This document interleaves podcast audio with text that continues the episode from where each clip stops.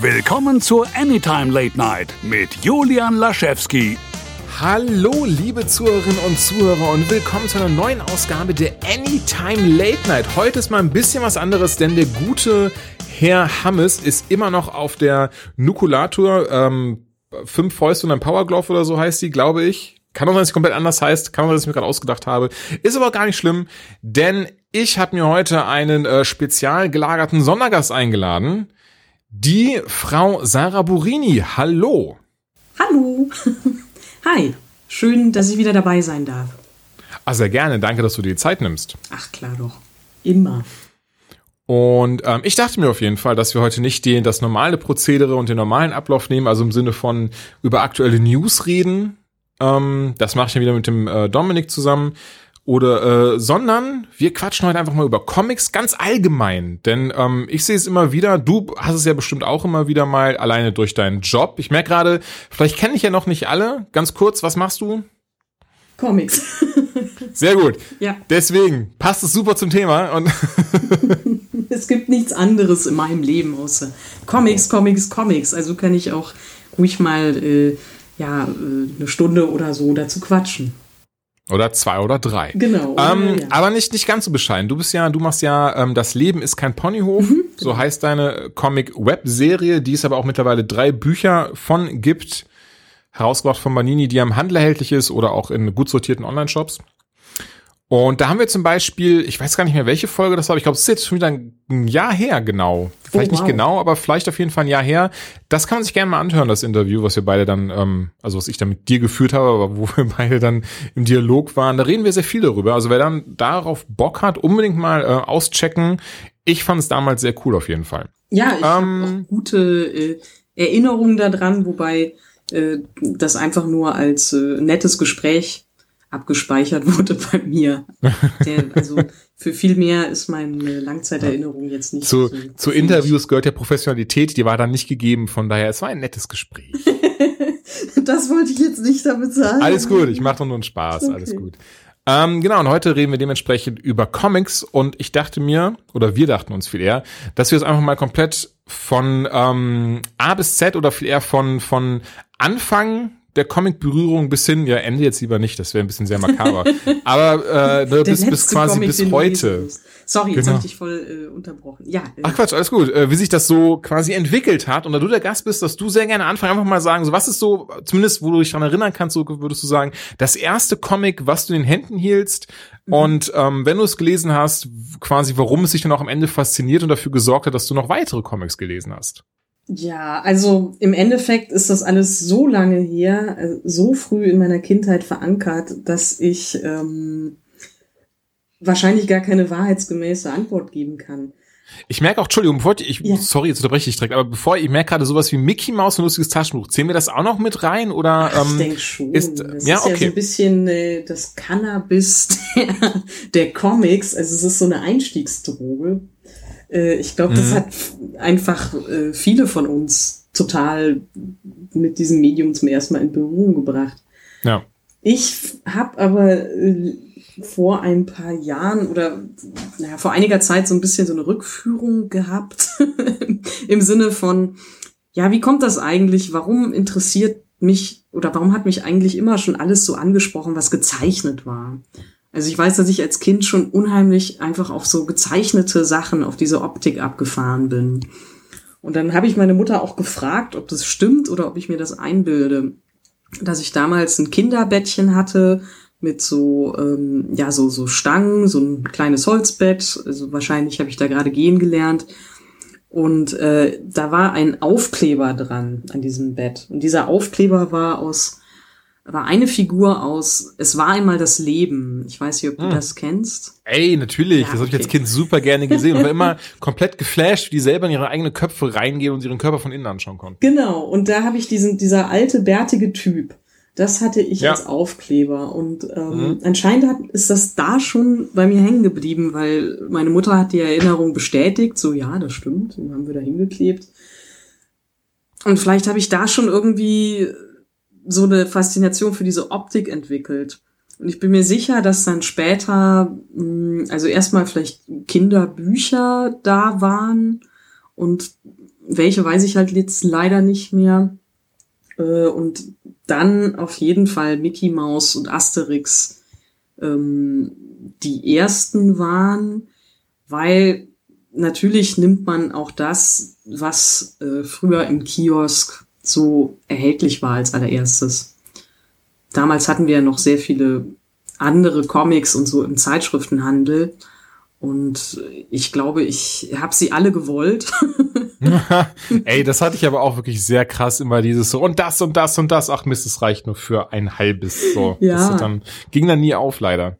Also ich hatte das Glück, dass meine Mutter, ähm, die hat mir jeden, also ich glaube jeden Donnerstag oder jeden Mittwoch vom mhm. Einkaufen mhm. die Mickey Maus mitgebracht. Ja, stimmt. Ja. Und mhm. ja, da habe ich mich immer super gefreut.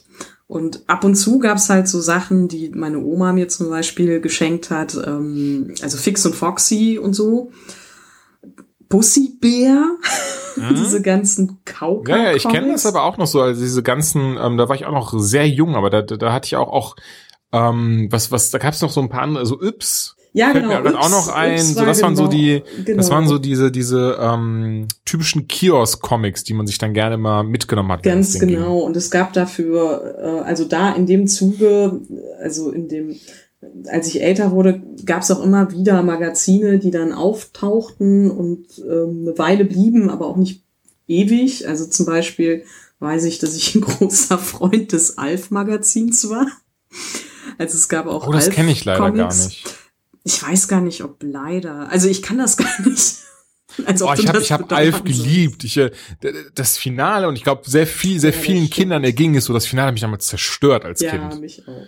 Ich weiß noch, wie das so so ein ganz ekelhaftes Gefühl in mir drin, was ich zu dieser Zeitpunkt noch gar nicht kannte. So dieses genau. so so ein unsicheres Gefühl von von Gefahr und sowas. Genau. Das ist so. Achtung, wir spoilen jetzt Alf eine, weiß ich, ja, eine 30 Serie, Jahre alt 30 Serie. Jahre alt ist. Ja, genau. Also ich, ich weiß auch, ähm, man hat ja immer das Gefühl, so in der Kindheit, die Sachen dauern ewig. Ich glaube aber, so lang ging die Alf-Serie gar nicht. Aber ich habe die immer geguckt, auch mit meiner Mutter. Mhm. Und ähm, ich musste auch von jeder TV- oder Filmadaption, wenn es da Comics gab, dann äh, wollte ich die auch haben. Also es war dann zum Beispiel auch so, dass ich die Ewok-Comics gelesen habe.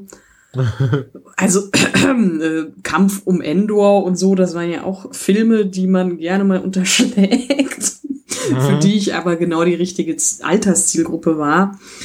Und dann gab's halt eben auch Ewok-Comics und ähm, ich glaube, die waren damals alle auch ganz, ganz schlimm äh, gekürzt und retuschiert und ähm, mangelhaft übersetzt von Condor, vom Condor Verlag.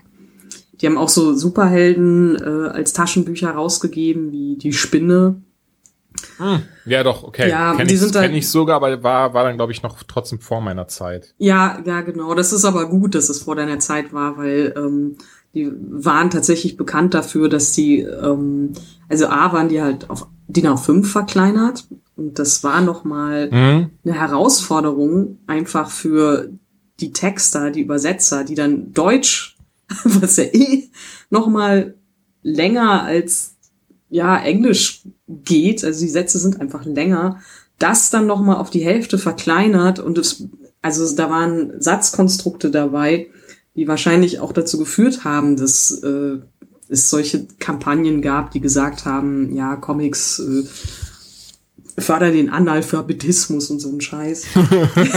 Aber da standen halt auch wirklich Sachen, die sind kein Deutsch. So, das, äh hm, ich, ich erinnere mich ganz dunkel, oder ich meine mich erinnern zu können an sowas. Ich hatte auf jeden Fall mal eins, das war mit, äh, da war, hatte die Spinne ihr schwarzes Kostüm an. Und das war, das kam mir jetzt nicht vor. Wobei, ich glaube, da hatten wir auch mal drüber gequatscht kurz, ähm, als wir, also als wir das letzte Mal vor einem Jahr halt geredet haben. Aber ähm, dass mir oder ich teilweise auch lustigen Taschenbüchern die Übersetzung ähm, sehr amüsant finde, dass sie irgendwie. Ja äh, keinen Sinn. Und du hattest, du hattest es damals erklärt und wenn ich ehrlich bin, ich krieg's nicht mehr ganz zusammen. Es ging, glaube ich, um die, um die Urübersetzerin, Anführungszeichen, genau, also, die ähm, genau. das quasi so begründet hat, mehr oder weniger. Genau, es ist die Dr. Erika Fuchs und ähm, die hat so ein bisschen so einen Legendärstatus, wenn sie eine äh, Spielkarte wäre.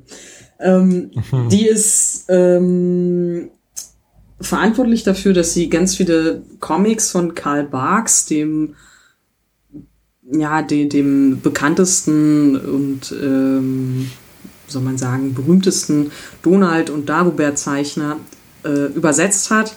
Und mhm. sie hat halt diese Sprachschöpfung geschaffen. Also sie hat, äh, ach, was gibt es denn jetzt zum Beispiel? Ähm,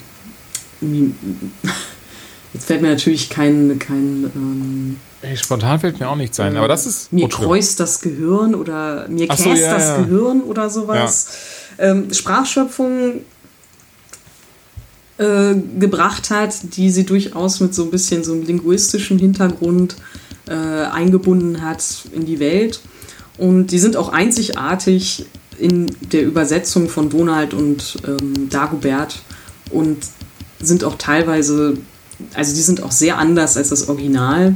Man kann sich das vielleicht so ein bisschen vorstellen, wie wenn man Bud Spencer und Terence Hill Filme im Original im Italienischen sieht und teilweise, oder Adriano Celentano.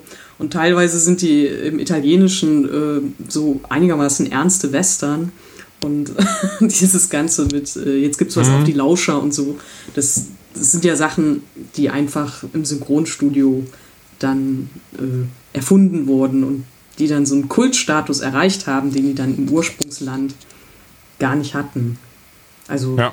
wenn ich den Amerikanern erzähle irgendwie, was für einen großen ähm, also wie berühmt Dagobert und Donald Comics noch in Europa sind, dann verstehen die das gar nicht. Für die war das nie so ein Comic-Ding. Wobei ich ja lustigerweise auch sagen muss, also die lustigen Taschenbücher und auch Mickey Mouse waren so auch die ähm, ersten Berührungspunkte, die ich eben als Kind mit Comics hatte. Mhm. Ähm, und zumindest lustigen Taschenbücher auch was, was ich heutzutage wieder für mich entdeckt habe. Ja. Das ist, ähm, ich habe die eine sehr lange Zeit gesammelt. Ich, also, ich glaube damals mit Ausgabe, oh, jetzt um, ich, es ist geraten, ins Blaue geraten, bei 170 würde ich behaupten, so um den Dreh angefangen. Ähm, das ging dann, die hatte ich dann gesammelt bis 280 oder so, also wirklich dann, das sind ja fast zehn Jahre, glaube ich. Der, ja, also hast du auch schon einen äh, dekorativen Buchrücken. Ja, selbstverständlich mehrere. Das war wirklich tatsächlich erstreckt. Da, da kam bei mir dann aber ähm, leider ein kleines familiäres Problem dazwischen, denn ähm, mein Vater, und ich bin mal so frei und erzähle mal so ein bisschen aus dem Nähkästchen, ähm, der war immer schon Überzeugung, so wie du quasi gerade sagtest, aus Spaß, Comics sind für Analphabeten äh, oder, oder schaffen Analphabetismus, war er immer der festen Überzeugung, Comics sind für Kinder und tu nicht Gute.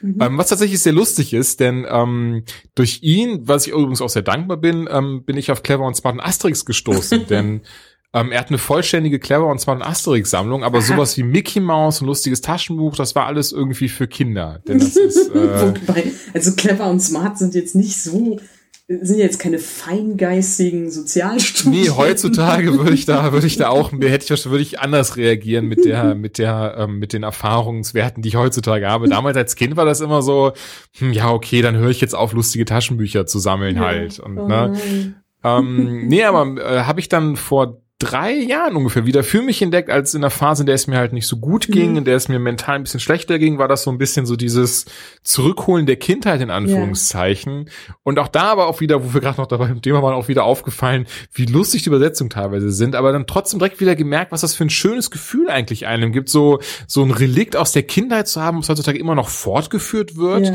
und dann auch, ähm, ja, quasi den, dem Standard, in Anführungszeichen, beibehalten hat, den man schon als Kind so mochte.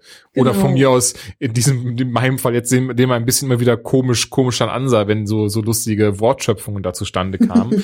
Aber man hat trotzdem, ich habe trotzdem, auch wenn ich die jetzt heutzutage immer noch lese, ich habe zum Beispiel jetzt ähm, mir die Tage 499 und sogar 500 bestellt, mhm. diese beiden Jubiläumsausgaben. Ja. Ähm, noch nicht gelesen, aber freue ich mich auch drauf. Aber es ist trotzdem immer so dieses schöne Gefühl irgendwie, dass man hat, dass es ja. irgendwas ist, das man bis heute mitgenommen hat. Genau, also ich glaube auch, du und ich, wir sind wahrscheinlich da die Zielgruppen. Ähm, natürlich wissen die auch um den nostalgischen Wert ähm, und haben gerade in Deutschland auch da geguckt, dass sie ähm, eine Übersetzung, äh, ja, dass sie für eine Übersetzung sorgen, die halt zum Beispiel diese Arbeit von Dr. Erika Fuchs äh, schätzt und ähm, beachtet. Wobei es ganz ironisch ist, weil es gibt ähm, Leute, die genau deswegen, also die halt sagen, okay, das ist mir dann zu altbacken und so. Mhm. Ich glaube aber, also es kommt bei vielen Kindern schon auch gut an, es macht auf jeden Fall ähm, das lustige Taschenbuch zu was Besonderem, weil es eben auch so ulkig übersetzt ist und so. Und wie du schon sagst, also es gibt ein nostalgisches Gefühl. Ich wünsche mir manchmal, dass sie ähm, ein bisschen mehr das aufgreifen würden, was es in Italien gibt. Also in, in Italien ist ja, das muss man vielleicht ein bisschen erklären, ähm, Italien ist so ein bisschen zur Schmiede geworden von Donald und Mickey Mouse Comics.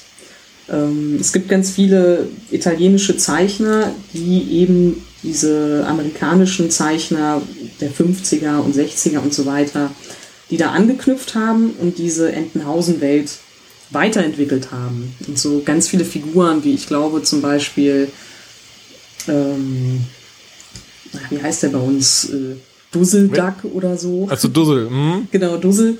Ähm, sind italienisch und so und wurden da erfunden. Und ähm, Paperinik zum Beispiel, also es gibt ja Donald als Superheld. Ja, Phantomias. Phantomias, genau. Und bei, in Italien ist das in Anspielung an Diabolik, äh, Fan, äh, nee, Paperinik, genau. Und der geht jetzt total ab und hat eine eigene Serie, die halt so ein bisschen äh, auch so US-Superhelden-Genre äh, Punkte aufgreift und ist so ein Spin-off quasi. Und sowas kommt hier in Deutschland nicht raus, weil ich glaube, Ach, okay. die nicht so richtig ähm, wissen, ob es dafür noch ein Zielpublikum gibt, weil hier in Deutschland sind es schon, mh, hm, naja, es gibt eine signifikante Gruppe an Nostalgikern, die die Taschenbücher noch lesen aber es fehlt so ein bisschen das junge Publikum. Und äh, okay, ich verstehe. das gibt's halt in anderen Ländern, also in Italien zum Beispiel. Da sind's auch Hefte. Und ähm, ja, in Deutschland, also es gibt halt einen ganz anderen Zeitschriftenhandel und Vertrieb in Italien und die bringen halt Hefte raus. Und in Deutschland wäre das halt zum Beispiel schwierig, ein Heft von Phantomias rauszubringen ich fände das mega cool, aber ja, ich verstehe schon, dass da wahrscheinlich dann sehr viele Leute das irgendwie dann nichts mit anfangen können. Das ist ja eh das, achso, Entschuldigung, rede erst mal zu Ende. nee, nee, das war, das war schon und so. Ich fand's, ich find's halt einfach nur so interessant, ähm, wie in verschiedenen Ländern einfach dasselbe Material anders präsentiert wird. Dazu möchte ich noch eine Frage, auch die Lust, die, also ich meine, dann werden sie da nicht lustige Taschenbücher heißen, sowieso nicht, aber werden die da, sind, kommen die da auch als Hefte raus? Also, ich kann nur sagen, zu meiner Zeit, 100, vor ja. 100 Jahren, es gab immer Topolino und Topolino war eine kleine, dünne Variante von des Taschenbuchs. Mhm. Das war also wirklich äh, ähm, vielleicht ein Drittel oder sowas. Also sammeln die die Geschichten wahrscheinlich und dann werden sie halt als dieses Taschenbuch in Deutschland herausgegeben. Genau. Ähm, Genau, so ist das. Die stellen die halt, glaube ich, in Deutschland nochmal komplett neu zusammen. Mhm. Und ähm, ich glaube, Hefte gab es in den 80ern, 90ern in dem Sinne, äh, war das halt nicht die, die bekannteste Verbreitung von jetzt Topolino.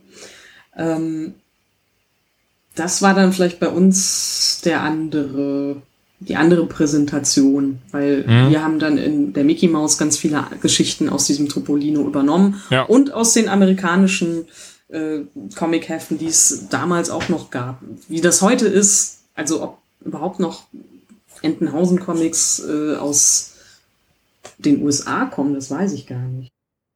Das weiß ich aber auch tatsächlich nicht. Da kann ich, kann ich nichts zu sagen. Aber ich finde es trotzdem sehr interessant. Also ich meine, bei uns haben wir trotzdem immer noch dieses, vielleicht werden die da ja ges gesammelt dann auch. Es gibt ja immer so, ich würde sagen, äh, spontan viermal im Jahr, also äh, einmal im Vierteljahr, Quatsch, einmal im Dritteljahr dann ähm, so ein Phant Phantomias Spezialedition. Genau, da sind immer ganz viele neue äh, Geschichten drin. Eventuell genau. ist es ja das dann so, diese, diese ähm, gesammelten Vielleicht. Wobei ich das, Geschichten. Genau, das kann sein. Ich finde es halt ganz lustig. Es gibt ähm, Phantom, also Paperinik heißt da jetzt auch schon wieder anders. Der heißt dann so äh, die italienische Variante von PK, also den Initialien. Mhm. Und ist dann quasi nochmal ein Paralleluniversum zu dem Paperinik, der in den lustigen Taschenbüchern vorkommt. Das heißt, sie haben eigentlich genau dasselbe Problem oder die, dieselbe ähm, Sonderbarkeit wie in den USA. Also, dass die halt. Wollte ich gerade sagen, es klingt ja. halt wie jedes, so wie jedes DC Marvel Comic irgendwie. Ja, ja, genau. Also, das ist dann auf einmal halt nicht äh, mir der Phantomias, den wir da kennen, sondern der heißt halt anders und der ist, mhm. hat auch andere, ähm, ja, eine andere Story und so. Aber lustig. ich finde es durchaus super lustig gemacht und das ist alles auf einer humorigen Ebene, die äh, Kinder amüsiert und ähm, Erwachsene halt auch. Hm. Ja. ich glaube. Aber wir hatten eben über ähm, Clever und Smart mhm. kurz, kurz angeschnitten. Hast du die auch äh, vielzählig gelesen? Also hast du da einige von gelesen? Kennst du da ein paar von oder? Ein paar, weil irgendwann war ähm, die Quelle, was man am Kiosk bekommt, ein bisschen erschöpft. Und dann bin ich halt ähm, zu der Stadtbibliothek gegangen und ich glaube, da gab es ein paar ähm, Clever und Smart Ausgaben und dann gab es halt noch am Zeitschriftenhandel später diese etwas größeren Alben und so. Mhm, genau. Und ähm, ich habe die aber, also ich habe immer nur so Comics gekauft, wie sie verfügbar waren. Das heißt, wenn es irgendwie dann in einem halben Jahr diese Clever und Smart Comics nicht mehr gab, dann habe ich die auch nicht mehr gelesen, weil ich nicht wusste, dass es sowas wie Comic-Shops gibt und so.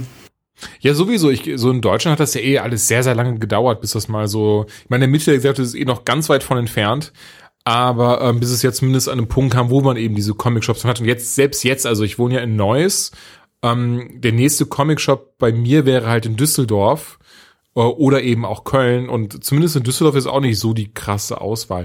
Ich glaube aber auch Clever und Smart gibt's, kommt, wird gar nicht mehr zu veröffentlicht, soweit ich weiß. Ja. Ich glaube jetzt gerade jetzt, also ähm, das hat alle so ein bisschen, ich sag's jetzt mal so, Carlsen Verlag, es hat alle so ein bisschen gewundert, dass jetzt irgendwelche Prestige- und Collectors Edition, ich glaube, in diesem Jahr rauskommen von Clever und Smart. Echt? ja, weil alle halt so. Live googeln. Jetzt noch? Also wie kommen die da drauf? Also ist das nicht so, als würde man jetzt eine Collectors Edition von Derrick rausgeben oder so? Aber ähm, ja, ich, ich fand es natürlich toll, weil das super bekloppt war. Also das war einfach so absurd. Ja, und, aber ja, ähm, ich, ich, ich sehe es gerade, Entschuldigung, ich ja. sehe es gerade. Also sie bringen jetzt, also der Carlsens Verlag bringt noch mal die Alben jetzt raus genau. in äh, die ja tatsächlich mein Vater in Originalausgabe noch hat, wirklich oh, die ja. ersten Auflagen davon, die teilweise wirklich schon äh, Jahrzehnte alt sind. Hm. Ähm, solange die da nicht, äh, solange, also wenn ihr sie gelesen habt, also diese Comics berührt wurden, dann sind sie leider wahrscheinlich nichts mehr wert. Ach ja, es ist, ist eher auch da eher wieder diese, diese nostalgische Wert ja. dahinter. Ähm, äh, aber ja, gerade von mir wurden die wirklich komplett von hinten bis vorne immer wieder äh, erneut gelesen. Ich mochte, ich mochte oder ich mag die beiden sehr, Fred Clever und Jeff Smart, äh, von Francesco Ibanez, wird es genau. wahrscheinlich ausgesprochen. Ja, ich, ich glaube Iba Ibanez. Ja, egal. Oder Ibanez, Ibanez. Und ähm, um es mal ganz kurz anzuschauen, weil ich glaube, viele Leute kennen das gar nicht. Also mhm. jetzt kann man es tatsächlich nachholen, denn äh, wie du gerade schon sagst, die kommen jetzt wieder neu raus angefangen bei. einem anderen Preis, muss man sagen. Ja, jetzt ein Zehner pro Ausgabe. Ach so, also naja, das, das ist, geht ja noch. Das ist okay. Also ja. ich, ich glaube, bei meinem, bei meinem Vater auf der Erstausgabe steht, glaube ich, drei D-Mark drauf. Glatt. okay, das kann man, glaube ich, nicht mehr toppen. Ähm, nee, das heutzutage nicht mehr. Auf jeden Fall jetzt um Fred Clever und Jeff Smart, die arbeiten für den TIA, ich merke gerade, ich weiß gar nicht, wofür die Abkürzung, äh, Abkürzung steht. Das auch nicht mehr. Und deren ähm, Chef heißt Mr. L. Und das ist so ein Geheimdienst, ein spanischer Geheimdienst, die eben quasi äh, angeblich da anfangen sollen, wo die anderen Geheimdienste dran scheitern. Aber am Ende des Tages kriegen sie eigentlich immer so die, die, die, die ganzen ähm, Jobs, die einfach keiner haben möchte und müssen dann irgendwelche verrückten Gangster irgendwo auf der Welt ausfindig machen oder eben auch in deren, deren Umkreis und unschädlich machen, was meistens aber von sehr viel Slapstick-Humor geprägt ist, weil die beiden nichts auf die Reihe bekommen. Ich kann mich auch an null Geschichten erinnern. Oh, ich habe tatsächlich noch zum Glück sehr viel im Kopf. Also was ich tatsächlich, also was ich am meisten daran immer mochte, war Fred Clever, der ganz viele Verkleidungen parat ja, hatte. diese ganzen, also wer sich so spontan in irgendwelche, in so eine Schnecke verwandelt und so. Genau, also ähm, es ist die, ja. genau, die Comics sind ja dabei kein bisschen realistisch oder so, nehmen sich auch null ernst. Also die beiden fallen auch gerne von Hochhäusern runter und haben dann einfach massive Beulen auf dem Kopf und das alles dann. Aber das ist doch, das war auch so die Zeit, da war Gewalt noch lustig. Und äh, ne, das ist da, da davon leben die Dinge mhm. einfach. Also dass sie so ganz absurde Situationen haben, geprägt von Slapstick-Humor, ähm, auch so ein bisschen ich möchte nicht sagen Pipi-Kaka-Witze, aber, aber das ist jetzt nicht so der intellektuelle Feingeist. Nee, gar nicht, also gar nicht. Das ist ich, auch rückblicken möchte ich behaupten, ich weiß nicht, ob das was ist, was man zwingend fünf, sechsjährigen oder nee, ich habe angefangen gerade lesen, sondern war ich sechs, sieben Jahre alt, zeigen müsste. Ich ist auch teilweise auch ein bisschen anzüglich, auch ich merke gerade, gerade in unserer heutigen Zeit ist das ja was, was sehr aktuell ist, aber wo auch wirklich dann gab's Fräulein Ophelia und, pass auf, die ist wirklich so Fräulein Tussi. Oh nein, das habe ich mir überhaupt nicht gemerkt. Ich meine, das ist bestimmt auch so ein Übersetzungsstand, aber ich weiß noch, dass äh, ja, eines das, von den beiden hatte immer so einen tiefen ähm, Ausschnitt. Ausschnitt. Das war genau. von Ophelia, ja. Genau, und das war auch immer Anlass für den ein oder anderen bescheuerten, wahrscheinlich aus heutiger Sicht Altherrenwitz. Genau. Ähm, als Kind habe ich das natürlich auch null irgendwie eingeordnet. ja, nee, gar nicht. Also ich merke auch gerade, das ist nichts, wo ich dann damals irgendwie, das war dann noch nicht zu der Zeit, wo ich dann so, oh, das ist ja, oh, also ja, das war, nee. war gar nichts davon. Also wirklich, ich habe es mit, mit kindlicher Unschuld durch die Bank gelesen und wie, wie du schon genau, Altherrenhumor. Ich glaube aber, wenn ich mich an manche Situationen erinnere, wirklich auch sehr schwieriger Humor, wenn dann irgendwie die, die Augen in Ausschnitte reingefallen sind oder, oder die versucht haben, in die Hintern zu kneifen von schönen Frauen und so. Das weiß ich das leider ist, nicht. Äh, nee. Ja, ich glaube, schwierig. So, so ähm, ich meine, das Ding ist ja dann, ähm, als Kind, wie gesagt, viele können das wahrscheinlich nicht einordnen. Und dann ist es halt auch so ein bisschen zur Normalität geworden, weil ehrlich gesagt, also ich glaube, Clever und Smart ist jetzt nicht wirklich nicht so der Kindercomic im Sinne von Mickey nee, gar nicht. und Walt Disney. Die haben da schon immer, auch wenn man natürlich da sehr, sehr viel kritisieren kann und so, ähm, Disney hat schon immer darauf geachtet, dass sie für Kinder halt so ein äh, durchamerikanisiertes, moralisches äh, Werk machen. Also ja. was eben auch Werte vermittelt und so weiter. Wir wollen jetzt nicht an die ganzen äh, Donald-Comics denken, wo Donald mit einer Route auf Tick, Trick und Track losgeht und die Werbe verkugelt. Aber naja, andere Zeiten. Na, ich glaube, andere die werden Zeiten, genau. auch nicht mehr gedruckt. Ja, aber das Schöne für mich zumindest an Clever und Smart war eben dieses, dass es zumindest als Kinder, dass es so krass over the top war, ja, genau. dass wie gesagt Fred Clever sich als alles verkleiden konnte. Ich glaube, da war auch teilweise so Batman und sowas war auch dabei. Das war dann so ein bisschen so am, am Rande, am Rande der äh, Copyright-Verletzung. Genau, am Rande der Copyright-Verletzung. Äh, und die einfach ganz absurde Sachen erlebt haben. Auch irgendwie die einmal, die wurden, ich weiß, ein Comic, das, das habe ich, das habe ich sich auch selber mir irgendwann mal geholt. Das muss ich irgendwo auch rumliegen haben. Ähm, das waren so Aliens, die waren in so Teetassen oder in so Kaffeetassen. und die sind auf der Erde gelandet und die mussten die eben ausmerzen. Und die haben immer Naka Naka gesagt. Das oh war irgendwie, das, das war auch sehr clever und smart, ja. Ja, ja also es war reichlich bescheuert und ich glaube, ja voll. Ähm, es hat für mich auch so ein so einen Grundstein gelegt für das, was spä später Ren Stimpy äh, erledigt haben mm, und so ja. Nickelodeon-Serien, die dann halt so aufkamen und die dann so ein bisschen wackier wurden und so. Mm. Und naja, Stimmt, ja. ja. Also es hat auf jeden Fall irgendwie einen Humor bedient, den ich nicht so oft woanders zu der Zeit gesehen habe. Und ich glaube heutzutage auch gar nicht mehr. Also ja. wenn man sich nicht diese alten Hefte holt, wie gesagt, wie sie jetzt nochmal neu aufgelegt werden, ähm, anscheinend zumindest, also ich habe es auf mhm. Amazon ein paar gefunden, dann äh, wird man sowas auch gar nicht mehr finden. Ich weiß nur, dass mir ähm, der Kopf dann später mal geplatzt wird, als mit Internet und sowas anfing, dass, ich, dass ich dann gesehen habe, ah okay, das kommt aus Spanien mhm. und da gibt's davon Zeichentrickserien, Filme, oh Gott, Computer. Hast du den gesehen? Computer, nee, habe ich nicht gesehen. War, hast du den gesehen? War ich so schlecht? Den, oder? Nee, ich glaube, ich sage, ich glaube. Ich habe den auf Spanisch gesehen, was, also apropos Kopfplatzen, das ist dann genau passiert bei mir. Ich habe den auf Spanisch gesehen, ich kann kein Spanisch. Ach so, ich war jetzt schon, ich dachte jetzt schon, okay. Nein. Italienisch, Spanisch, Englisch. Ja, ich meine, es hat ein bisschen geholfen, aber der Fokus lag halt nicht auf dem, äh, ähm, auf dem Dialog. Ja. Und die haben es halt geschafft, eins zu eins diesen Comic quasi in Realfilm äh, da wiederzugeben. Also es ist ein mhm. Kopfplatzfilm. Ich kann nicht beantworten, ob er wirklich gut ist, aber er ist auf jeden Fall auch etwas, wo man sagt so, okay, ich glaube, den kann ich nicht mit jedem sehen, aber den sollte man auf jeden Fall ähm, vielleicht äh, mit anderen Personen sehen. Also Lust hätte ich auf jeden Fall drauf. Besonders das ja. Ding ist, ich habe da auch jetzt, bis wir darüber geredet haben, gar nicht mehr drüber nachgedacht, was es ja mittlerweile auch davon alles gibt. Soweit ich weiß, jetzt auch ein, ähm, ein CGI-Film davon rausgekommen Echt? und sowas. Also die scheinen trotzdem immer noch ähm, zumindest da, wo sie herkommen, sehr gefragt zu sein und, und sehr beliebt zu sein. Ja, also ich glaube, es hat auf jeden Fall eine ganze Generation geprägt und natürlich versucht man, wie so oft im Comic, äh, ja, dann diese nostalgische Schicht abzugreifen, Käuferschicht abzugreifen, die jetzt eben genau auch mhm. über äh, das Budget verfügt, sich diese ganzen Artikel dazu zu kaufen und so. Ja. Also ich weiß halt zum Beispiel nicht, äh, das ist wahrscheinlich auch eine Überleitung zu einem anderen Comic, wie sehr Asterix bei einer jugendlichen bis Kinderleserschaft überhaupt noch präsent ist. Boah, kann ich dir gar nicht beantworten. Also ich habe meinen Neffe, ähm, der ist acht.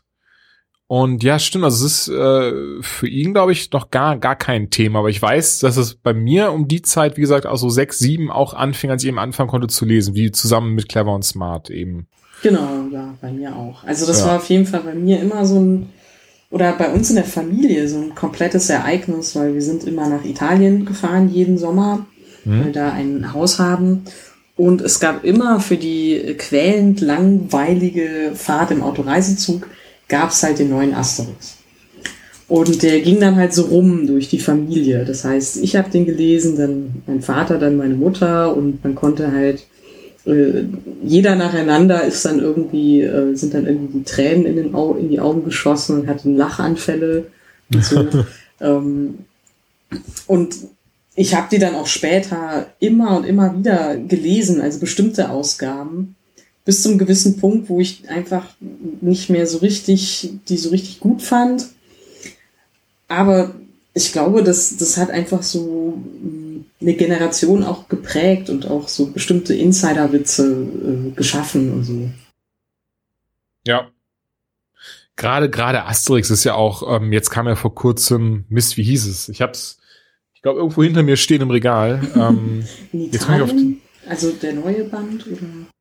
Ist das, ist das in Italien? Genau, das fand ich auch so Ach. absurd, so Asterix in Italien. Ach, okay. So, ja, genau, da ging es ja um die, um die ähm, Wagenrennen und sowas, da nehmen ja Asterix und Obelix dran teil. Ich habe den das, nicht gelesen. Äh, keine Sorge, ich verrate nicht zu viel. Okay. ähm, wir nehmen auf jeden Fall Asterix und Obelix dran teil. Punkt. Und der aber auch, der ist ja auch wohl weggegangen wie warme Semmel. Also das ja. scheint immer noch was zu sein, was richtig äh, krass populär ist. Ja, also zumindest wird es einem, naja, so präsentiert. Also es ist halt bei uns Comiczeichnern immer so ein bisschen so ein, so ein Insider-Witz, so oh, ein neuer Asterix kommt raus. Das heißt, wir werden wahrscheinlich wieder Interviewanfragen bekommen. Ähm, was natürlich schön ist und man freut sich über diese Off Öffentlichkeit. Aber es ist halt interessant, dass ähm, immer wenn ein neuer Asterix rauskommt, dann äh, erwachen Journalisten aus dem Röschenschlaf, was Comics angeht. Und es und viele Comiczeichner bekommen dann tatsächlich Anfragen. Das ist mir zum Beispiel zuletzt so gegangen bei dem Wonder Woman-Film, dass im Zuge dessen irgendwie ähm, Journalisten sich mit mir einfach so über Comics unterhalten wollen, weil das bei ihnen plötzlich auf dem Schirm war, was jetzt auch ja. nicht so schlimm ist, ganz im Gegenteil. Ähm, was allerdings halt komisch ist, ist ähm, die Qualität der Asterix-Bände ist nun mal nicht die, mehr dieselbe. Asterix ist jetzt so wie alt? Hm, 50 Jahre, 40 Jahre? Locker, ne? Ich hätte jetzt ja. 50 auch gesagt. Ja, genau. Und ähm, natürlich versucht man diese Marke nicht gehen zu lassen, denn es ist einfach eine Riesenmarke. Also es gibt äh, mehrere Filme dazu, Trickfilme, Realfilme, ähm, Spiele, es gibt einen ganzen Vergnügungspark dazu. Äh, das ist einfach eine Lizenz zum Gelddrucken, die auch die Verlage auch hier in Deutschland ähm, brauchen. Also es ist immer so, ähm, dass leider nur durch solche Comics oder hauptsächlich durch solche Comics überhaupt äh, Geld ähm, bei Comicverlagen eintrudelt. Und mhm. das äh, wäre an für sich kein Problem, wenn man sich nicht bewusst machen würde, dass das eben alles alte Marken sind. Also so eben, ja, 50 Jahre alte Comics, wo man denkt so, äh, aber stirbt die Leserschicht nicht irgendwann mal weg? Und dann? Was dann? Das frage ich mich immer mit, mit der Kirche, aber das ist ein ganz anderes Thema. Das gehört jetzt hier nicht hin. Ähm, was, was, für ein Vergleich.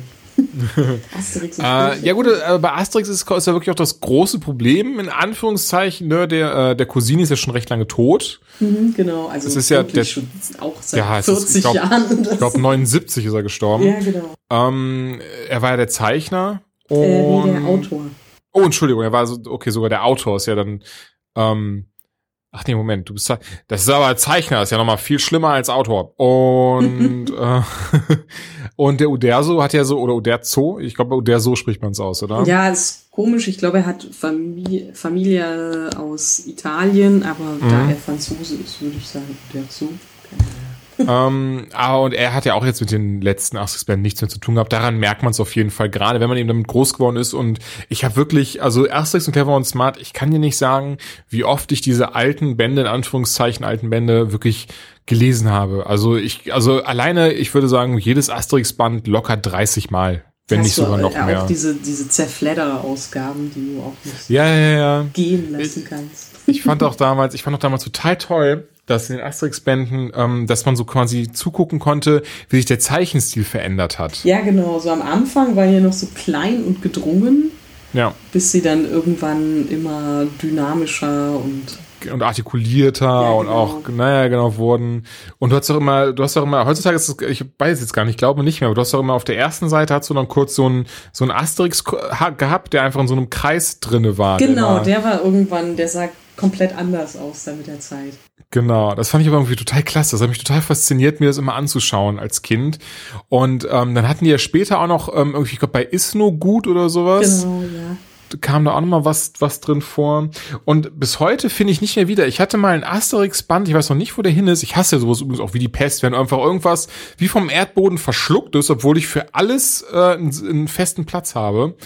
Und mhm. aber bei so ein Asterix-Band, da waren ganz viele äh, Gastzeichnungen drin. Das war irgendwie zu einem Asterix-Geburtstag.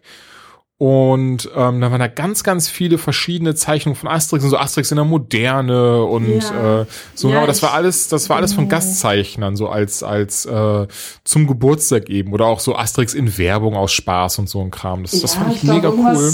Habe ich da auch hier, aber ich weiß auch nicht mehr, wie es heißt. Bin mir auch sicher, da gibt es nicht nur einen Jubiläumsband. Ja gut, das kann natürlich auch sehr, sehr gut sein. die wurden ja auch eh, ich glaube, die gibt's ja auch auf Kölsch und Genau. Äh, also und diese, diese Mundart-Varianten, daran siehst du halt auch schon wieder dieses Lizenz zum Gelddrucken und so. Ja. Ich persönlich finde das nicht so. Also ich glaube, das ist halt so eine Sache, diese Kategorie Geschenkbuch. Mhm. Ähm, ich würde es nicht lesen so. Aber es ist halt tatsächlich gut, um das anderen Leuten irgendwie, ja, ob Kölsch oder so, Obgulch. ja. Junge, was hast du da? Ja, ja, voll. Ähm, und Asterix in Amerika gibt's ja auch, glaube ich, synchronisiert von Erkan und Stefan. Habe ich aber nie oh. gesehen. Dementsprechend kann ich mir da kein Urteil zu bilden, auch wenn ich mir recht sicher bin, dass das Mist ist. Ich glaube aber fast auch, dass man hier ausnahmsweise doch schon ein Urteil sich bilden könnte, ohne das konsumiert zu haben. Das haben ja auch dann damals, das weiß ich noch, da haben ganz viele, fanden das total toll, auf dem Schulhof wie Erkan und Stefan zu reden. Ich hab's, oh. ich weiß nicht warum, hat sich mir leider nie erschlossen. Oh, ja, vielleicht ist das heute so, dieses E-Beams. Der immerwährende, oh Gott, ja. Was ja eigentlich auch schon längst wieder tot sein sollte, so wie die Trends heutzutage ja, funktionieren. Aber wir schweifen gerade ab. Lassen, ja. lassen wir das mal, heben uns das für ein andermal auf.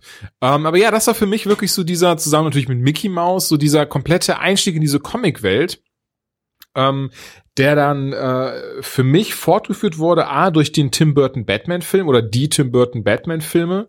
Da habe ich aber zuerst den ähm, zweiten gesehen, Batmans Rückkehr mit Michelle oh, Pfeiffer als das Catwoman. Ging vielen so, weil ich habe auch zuerst den zweiten gesehen. Ich hatte den ah. ersten auch gar nicht so präsent. Ich frage mich, ob der nee, damals mehr zum ich auch Fernseher nicht. kam oder so. Das kann sein. Also ich weiß, dass ich Batmans Rückkehr habe ich zum ersten Mal auf Videokassette ich wollte sagen, die Jüngeren hier, die nicht wissen, wer es ist, aber nach, seit Stranger Things weiß, glaube ich, wieder jeder, was eine Videokassette ist.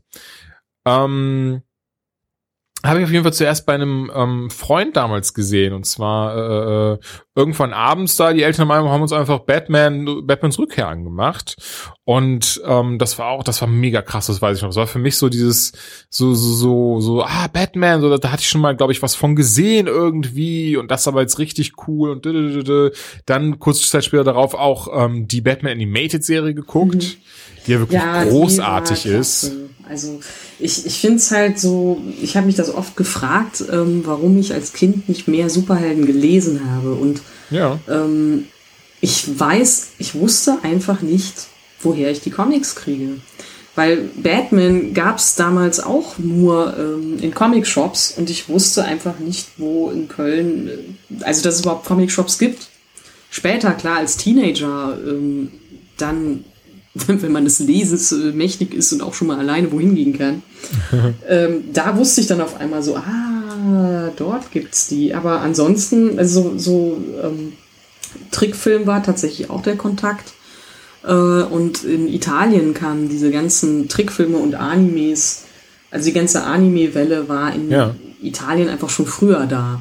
Und ich bin oh. teilweise dann um 6 Uhr morgens äh, aufgestanden in den Ferien, ich Wahnsinnige, um einfach diese, diese Trickfilme zu gucken. Ach, das haben wir doch alle gemacht, oder? Ich weiß noch, so ja. KRTL und sowas, da lief dann nämlich äh, unter anderem, wobei nicht, ich glaube, Batman Animated lief auf Pro 7, aber auf genau, KRTL lief Animated Spider-Man. Ah. Und die fand ich auch richtig cool. Ich glaube, die, die ist an mir vorbeigegangen. Leider. Ach, okay. Die fand ich aber auch, also die fand ich richtig gut umgesetzt und gemacht. Und dann eben, ähm, wenig später äh, war dann am Kiosk, das, das weiß ich noch, das war, habe ich zum alles meine ersten Comics, das ich auch gekauft habe, stand da DC versus Marvel. Oh, das war damals noch möglich, ja. Das war dann, genau. Und das war dann, boah, wann war das denn? Ich, ich behaupte, es war 1995 oder mhm. 96, also wirklich schon 20 Jahre, über 20 Jahre her. Und wir hatten wir damals auf dem Cover, da sah man so, ich glaube, das waren, boah, da standen sie auf jeden Fall gegenüber und ich glaube, die standen auch so zwei Händen oder sowas, so auf zwei riesengroßen, das waren glaube ich so von Götterwesen, so Händen. Auf der einen Seite hat so halt Batman, Superman, Wonder Woman, Green Lantern, Aquaman, genau. den ganzen, ganzen Shazam und auf der anderen Seite war eben Spider-Man. Ähm, genau, genau, dieses die Massen. Äh, die, diese genau. Massen, die so auf sich zu äh, naja, irgendeine Angriffspose eingenommen haben und so. Ja, Aber genau, genau, das war so der Zeitpunkt, wo ich dann auch gemerkt habe, so, oh, äh, jetzt kommen sie doch zum Kiosk, äh, da gibt's was, äh, was dein Interesse einfordert. Und ähm, das war halt diese, diese Crossover-Hefte.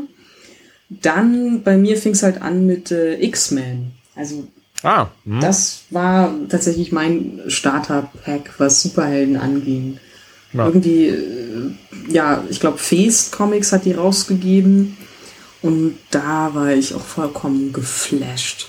Also ich habe null verstanden, weil natürlich auch mitten in der Geschichte reingelesen. Ist, aber ja, oder das ist ja wirklich, das weiß ich nämlich auch noch, das war auch DC vs. Marvel, ähm, das war auch das Ding, ich hatte nur Batman und Spider-Man drauf gesehen, habe gar nicht so dem Titel zu der Zeit irgendwie großartig Beachtung geschenkt, mhm. war so okay, versus, das habe ich schon irgendwie gerafft, so die Kämpfer gegeneinander, ja. aber mein, so zu der Zeit habe ich nicht verstanden, dass das zwei verschiedene Verlage sind, nee, sondern für mich, das waren Superhelden, klar sind die alle in einem Comic und jetzt kämpfen die aus irgendeinem Grund äh, äh gegeneinander, weil anscheinend irgendwie, irgendwie, wie war das denn da? Ich glaube, einer davon war Darkseid oder so, die ja, halt auf jeden Dark Fall wollten. Oder gibt's Onslaught oder war Onslaught X-Men? Ich weiß nichts davon. Onslaught war, glaube ich, ein X-Men, aber ja. Ja. Ähm, auf jeden Fall war das für mich aber damals sogar ganz normal, dass die auch dabei waren und später dann habe ich dann, genau, gab es dann am Kiosk auch die Batman Animated Comics, so zu dieser Serie. Ah, stimmt.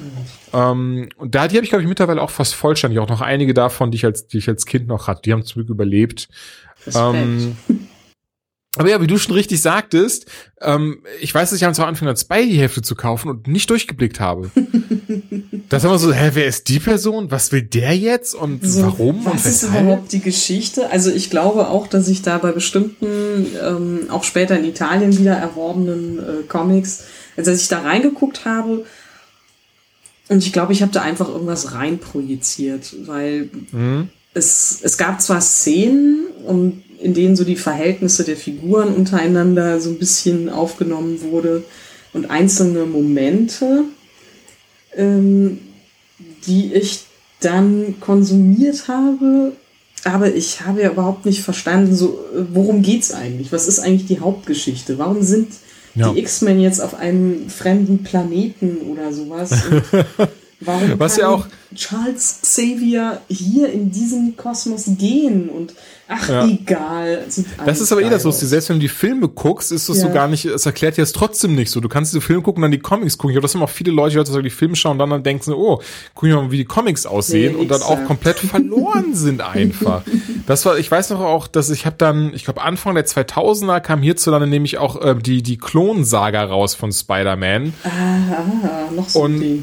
Ja, ja, genau. Müssen wir auch gar nicht großartig drauf eingehen, aber das war halt so dieses, okay, da war dann Ben Riley dabei, der war halt die Scarlet Spider und am Ende kommt mhm. heraus, Ben Riley war eigentlich Peter Parker und Gwen Stacy war dabei und Gwen Stacy wollte ja eigentlich in den Sitzung vom grünen Kobel umgebracht. Und das war auch für mich so, ich so, hä, ich dachte, Mary Jane war schon immer die Freundin von dem.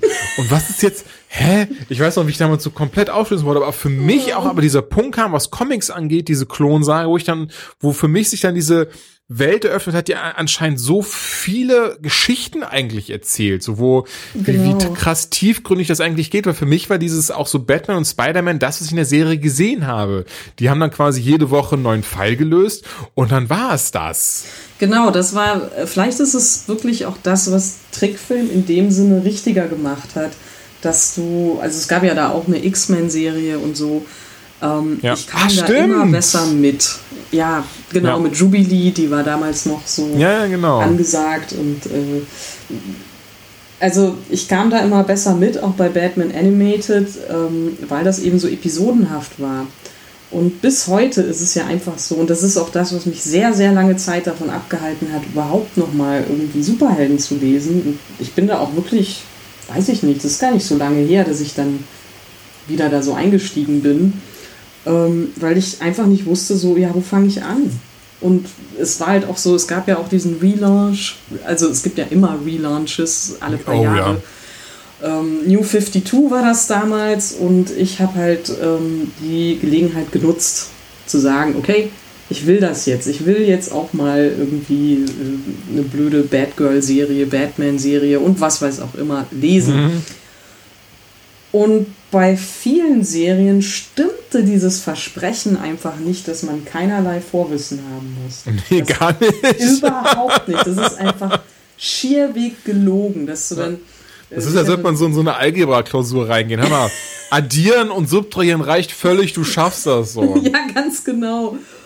Und ich meine, klar, es ist nicht einfach, ein, so diese Figuren, die es auch schon, die es teilweise seit 80 Jahren gibt, immer wieder zu erneuern, im Gegensatz zu Asterix und äh, ja, Asterix, bleiben wir mal dabei.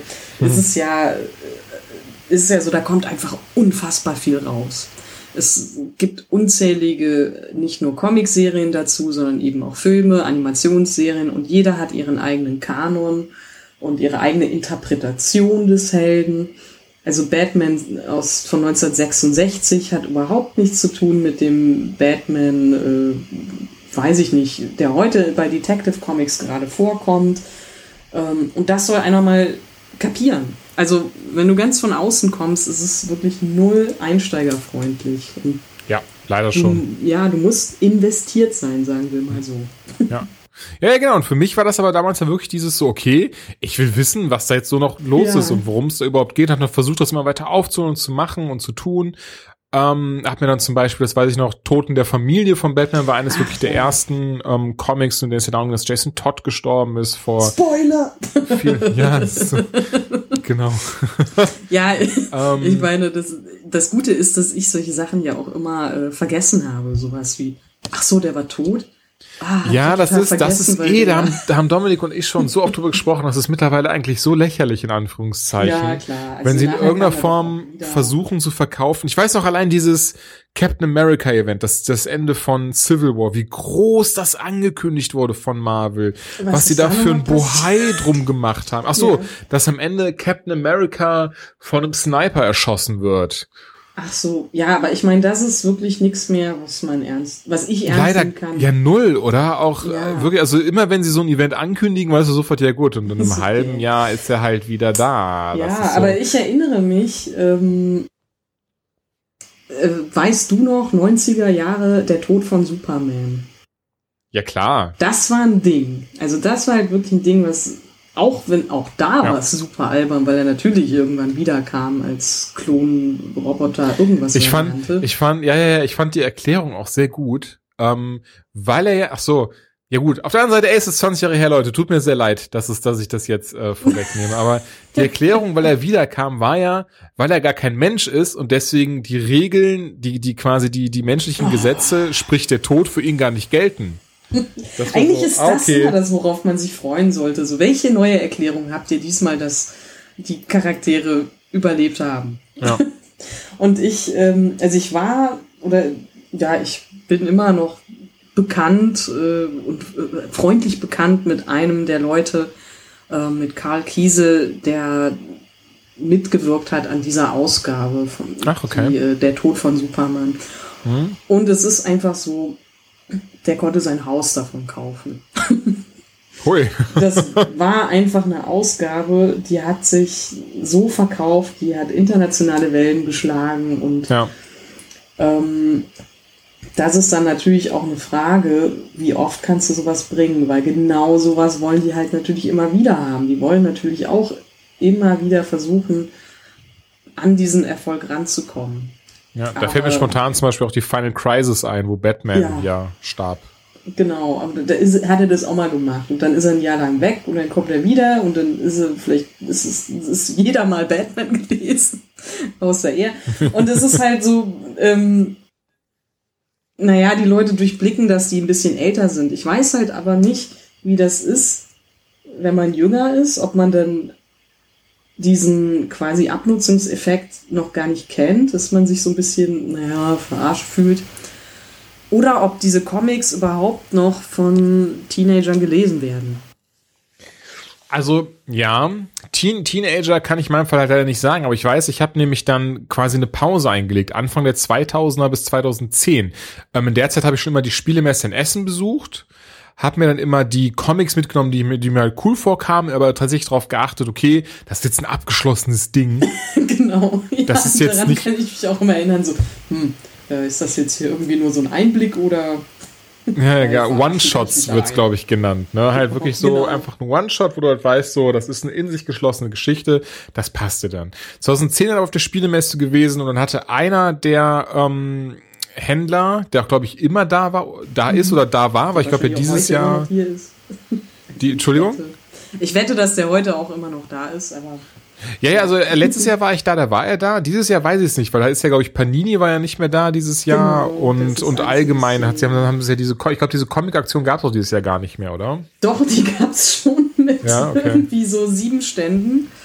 Ähm, grabbeligen, also so, so Grabbelkissenhändler, sorry. Ähm, und äh, der, der Zeichnerallee und da waren halt, weiß ich nicht, vier Leute oder sowas und es war Ah, alles nicht das ist so echt schade. erfreulich. Sonst, wenn ich bedenke, ich habe, wie gesagt, ich glaube 2001 oder 2 war ich das erste Mal auf der Spielmesse. Kann natürlich auch sein, dass ich jetzt ein bisschen durch die rosa Brille sehe, aber für mich war das damals so krass, als ich das erste Mal da war, wie riesengroß diese Comic-Aktion war und was es da alles gab und ausgestellt und dieses und von dem signiert und diese Figuren und Ja. bla bla bla bla Ja, bla. ich glaube, ich war 2002 zum ersten Mal da. Und für mich war das schon auch irgendwie ähm, ja, beeindruckend eben, weil, oh, Comics, Comics, Comics. und ähm, ich weiß, da waren auch noch mehr Verlage da. Irgendwann haben die halt die Preise so krass angehoben, dass die Verlage, also so kleinere, sich das nicht mehr leisten können. Und deswegen war oder ist Panini auch lange Zeit der einzige Verlag gewesen, der sich da hat noch blicken lassen. Ja. Aber ich fand das halt auch, ähm, also jede Comicmesse, auf der ich war, hat mich zu der Zeit einfach total äh, glücklich gemacht. Mhm. Weil ich einfach endlich dachte, so, oh, ich bitte mal Element. Und es gibt nichts anderes auf dieser Welt.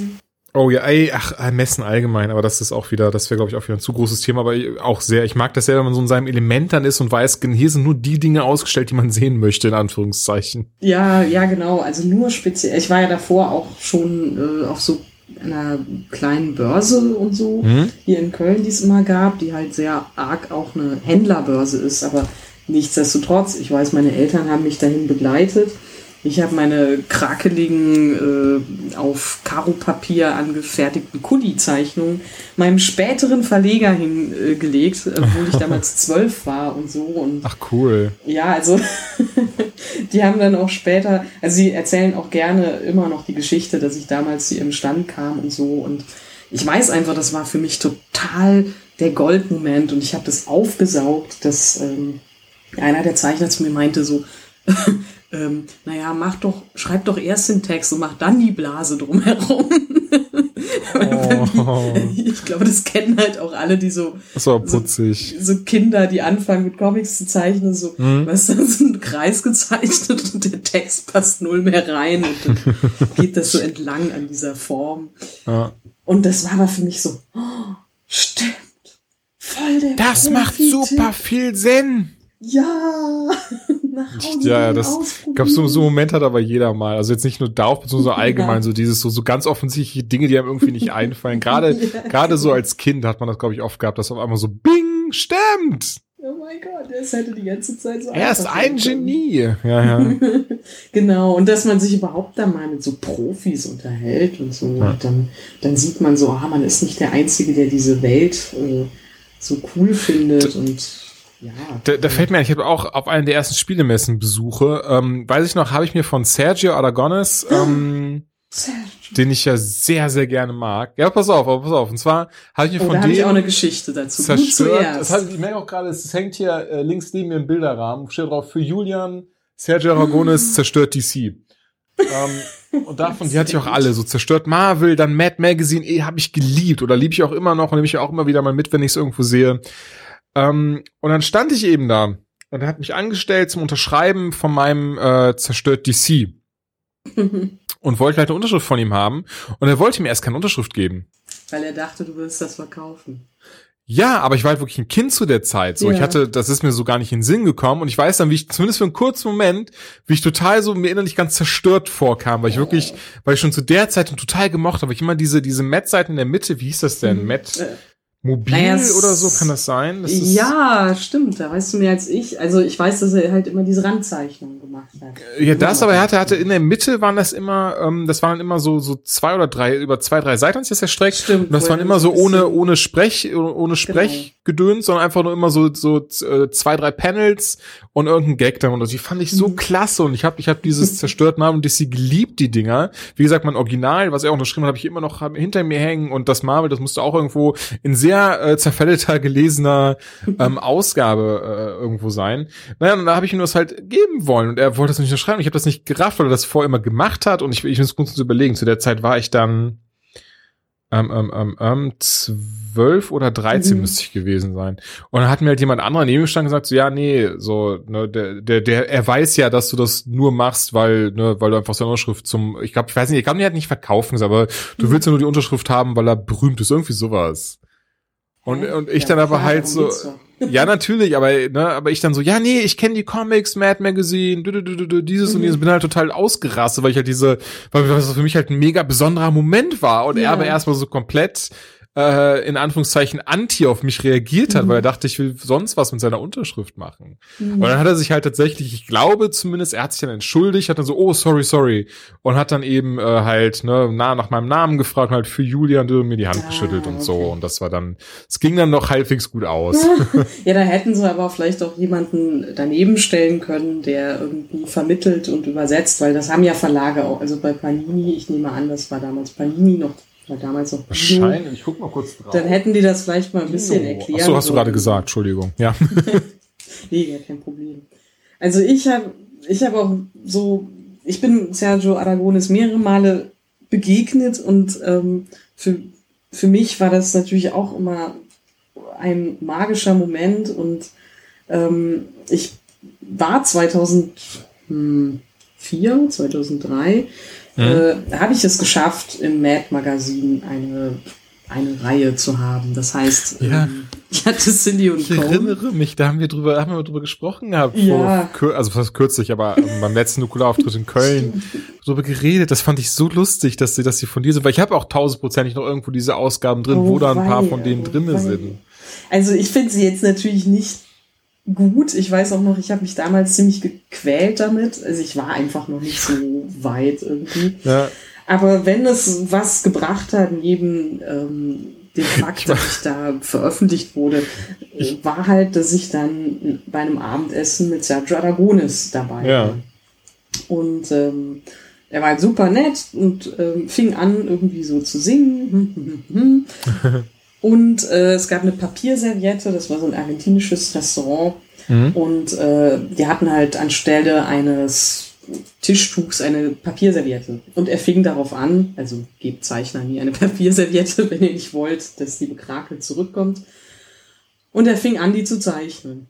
Also Oh Gott, ich habe gerade ein ganz schlechtes. Gefühl, wie diese Geschichte ausgeht, aber erzähl's mal weiter. Ja, ich habe es nämlich auch schon mal auf Twitter geteilt. Ach, okay, vielleicht kenne ich sie dann sogar, merke ich gerade. Okay, ja, aber okay, dann, ah, und nein. ich so mega Fan und gucke ihm einfach zu und staune und er lacht und singt und zeichnet halt diese, diesen ganzen Tisch voll ein ähm, quasi mexikanisches Dorf, in dem alle Bewohner, also der, der Händler, der Straßenmusiker, äh, die hübsche Frau, die vorbeigeht und so weiter, das ist, sehen alle aus wie er.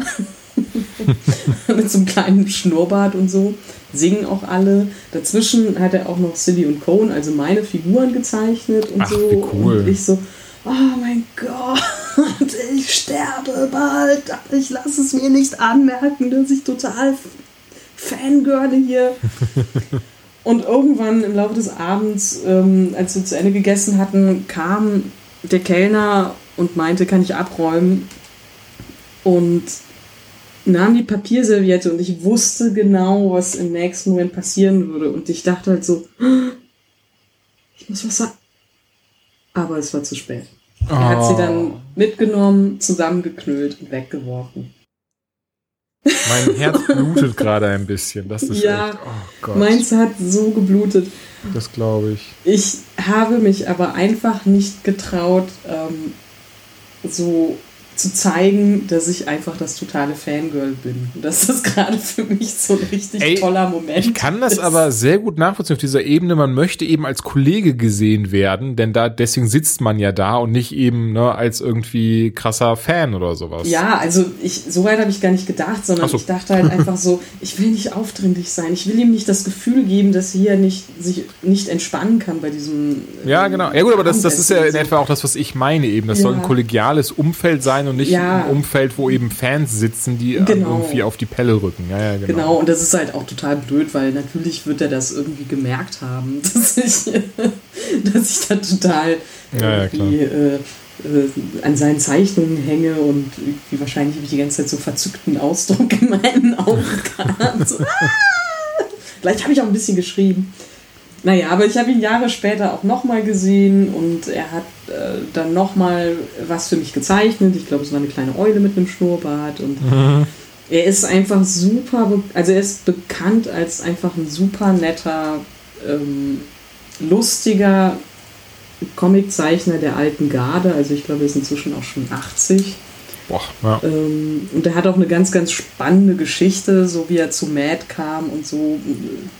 Also, dass er, er ist einfach reingegangen, konnte kaum Englisch und ähm, kam dann in das DC-Büro und die meinten so, ja, ja, die Zeichnungen sind ganz gut, hier, können mal zur Mad gehen. Und er so, "Hä, okay. Ja, da ist auch noch, äh, noch so ein Spanier.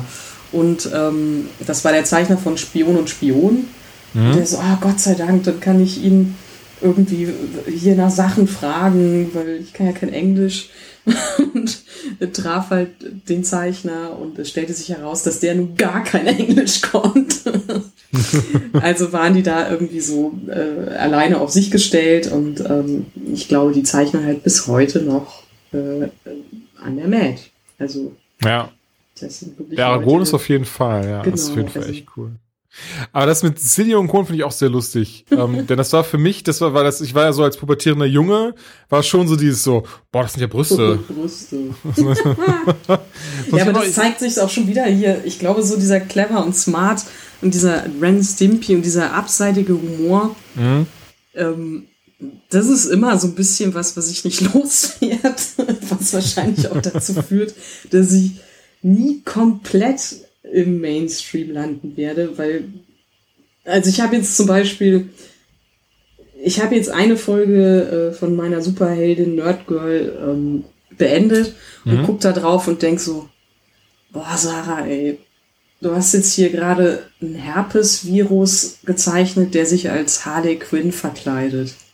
Wer nimmt dir denn diese Idee ab? So kein Wunder, dass deine Ideen immer zu abseitig sind für eine große Masse. Aber naja, ehrlich gesagt, ähm, solange es nur einen Menschen amüsiert, und zwar mich, bin ich damit in Ordnung. Das ist, ja, das ist, das ist wirklich so, oder? Das, also, Natürlich ist es nicht wirklich so, bevor es jetzt falsch verstanden wird. Aber es ist so, man, man findet sehr schnell eigentlich Zufriedenheit, wenn man merkt, dass es trotzdem schon ein, zwei Leute irgendwie toll finden. Das ist immer schon, schon schön, wenn man was geschaffen hat und dann irgendwie, das ist, man ist gar nicht immer, weil ich glaube, oftmals ist das so dieses, dass die Leute immer denken so, ja, und jetzt braucht man von jedem Zustimmen und alle wollen, dass man einen total toll findet. Aber es ist immer schon ein schönes Gefühl, wenn wirklich nur ein, zwei Leute das irgendwie äh, wertzuschätzen genau. wissen, was meine, man da macht. Einfach. Ja. Äh, will man wirklich immer also Mainstream ist jetzt überhaupt nicht so als negativ gemeint, aber Ach nein, gar nicht. wirklich ja. immer von, von an, allen gemocht werden. Das ist ja auch, das ist A super unmöglich, äh, weil alle Geschmäcker verschieden sind und ja. manchmal mag die Masse ja auch ziemlich blöde Sachen. Also manchmal gibt es Mario Barts und so, die ganze Hallen füllen und dann denkt man so, naja. Warum? warum, warum ist das jetzt die Masse? Und ähm, dann verstehst du halt, aha, okay, sowas wie ein Herpesvirus, der als Harley Quinn verkleidet ist, wer ist zu abseitig? Das ist nicht greifbar genug. Und äh, so ein Mario Barth versteht es halt auch bei aller Kritik, die ich bei, an ihm habe, versteht es halt so einfache Themen, so aller Weltsthemen, sowas. Also es gibt nichts Niedrigeres als dieses ganze Geschlechter. Ja, es ist ja, es ist ja trotzdem sehr smart. Es ist einfach der kleinste gemeinsame Nenner. Genau, genau. Das Und ähm, genau ähm, das reicht ja dann schon. Das ist perfekt auf den Punkt gebracht. Das, das genau. äh, ja. Ich wollte, ich wollte auch gerade dann, also eins, weil es, die ganze Zeit mein Kopf platzt, wenn ich es nicht sage. Und ich weiß nicht warum, aber es scheint so meine Eigenart zu sein. Aber ich habe ein, ich weiß nicht warum, ich habe ein äh, Comicstrip davon noch voll im Kopf von Silly und Kohn. Oh Gott. Und zwar, und zwar wie, wie einer von beiden, der halt der ein bisschen netter und ein bisschen dörpiger guckt, mhm. ein BH verbrennt und schreit nieder mit den Unterdrückern. und, und der andere sagt dann irgendwie was mit, ich glaube irgendwie so, ah, wieder ein Flashback oder so. Also das ist. Ähm oh Gott, oh Gott. Also, ähm, diese, das ganze Ding, also das war ja, da habe ich noch zu Hause gewohnt, da habe ich das gemacht und es war natürlich so krass dass die die jetzt eine Chance geben. Mhm. Und das muss ich Panini, damals noch Dino, wirklich hoch anrechnen, dass die mir äh, mit so einem Scheiß auch immer wieder eine Chance geben. Und ähm, mir war das, für mich, das war einmal im Monat, kannst du dir vorstellen, diese vier blöden Panels. Also mhm. das mache ich jetzt einmal in der Woche. Und das war für mich eine Qual. Also es war wirklich so, ich habe mit meinen Ideen gerungen, ich habe mit meinem Ansatz zu zeichnen gerungen, ich habe alles hinterfragt, ich war voller Selbstzweifel und ich war einfach noch nicht ähm, ja Profi genug. Es hat dann natürlich nicht geholfen. Ja, aber das auch, kommt äh, ja mit, das ist ja klar, dass das ähm ja, ich glaube, es war halt vielleicht auch ein bisschen zu früh für mich, auf, sich auf so ein Format mit so einer Figurenkonstellation festzulegen. Mhm. Also da hätte das, hätte ich mehr Zeit einfach gebraucht, Sachen zu probieren und so. es war auch überhaupt nicht falsch oder so, dass ich das gemacht habe, ganz im Gegenteil. Aber es hat halt auch nicht geholfen, dass ich dann auf, ähm, also sie haben immer diese Umfragezettel, vielleicht weißt du das noch, dass da. Ja, ähm, ich glaube, es klingelt was, ja. Ja, da lagen immer so, so Zettel dabei, die man ausfüllen konnte, welchen Comic oder welche Rubrik man am besten fand. Und Konnte man nicht, hm? konnte man nicht am Ende, hat man da irgendwie unter allen, die teilgenommen haben, nicht sogar so eine Alfred Neumann-Figur bekommen oder Bestimmt. sowas? So, ja. Garantiert. Und ähm, da hat Cillian Cohn halt äh, schlecht abgeschnitten. Und dann war halt auf einmal das irgendwie so von einem Tag auf den anderen weg. Mhm. Und ich war gar nicht so unglücklich darüber, weil ich mich halt eben so damit gequält hatte und habe halt gedacht so, boah, nie wieder mache ich einen auf Humor angelegten Strip. und das war Und halt dann kam bisschen, alles anders. Genau, das war vielleicht ein bisschen doof, weil ich dann erst viele Jahre später gemerkt habe, so, naja, vielleicht war das doch eigentlich so eine Richtung, die für dich geeignet ist, aber es war nicht die richtige Form, du warst noch nicht so weit. Also ich erinnere mich da so ein bisschen, um da jetzt vielleicht eine super äh, komische Brücke zu schlagen, dass der ähm, Max auch mal erzählt hat in einem Nukular-Podcast, ähm, dass Mhm. er auch mal Stand-up probiert hatte vor ein paar Jahren, so direkt nach der Schule und ähm, Ja. einen Auftritt hatte bei Nightwash. Und ähm, der ging wohl total schief. Also der hatte sich da irgendwie wahrscheinlich vor Aufregung besoffen, so wie ich das in Erinnerung habe.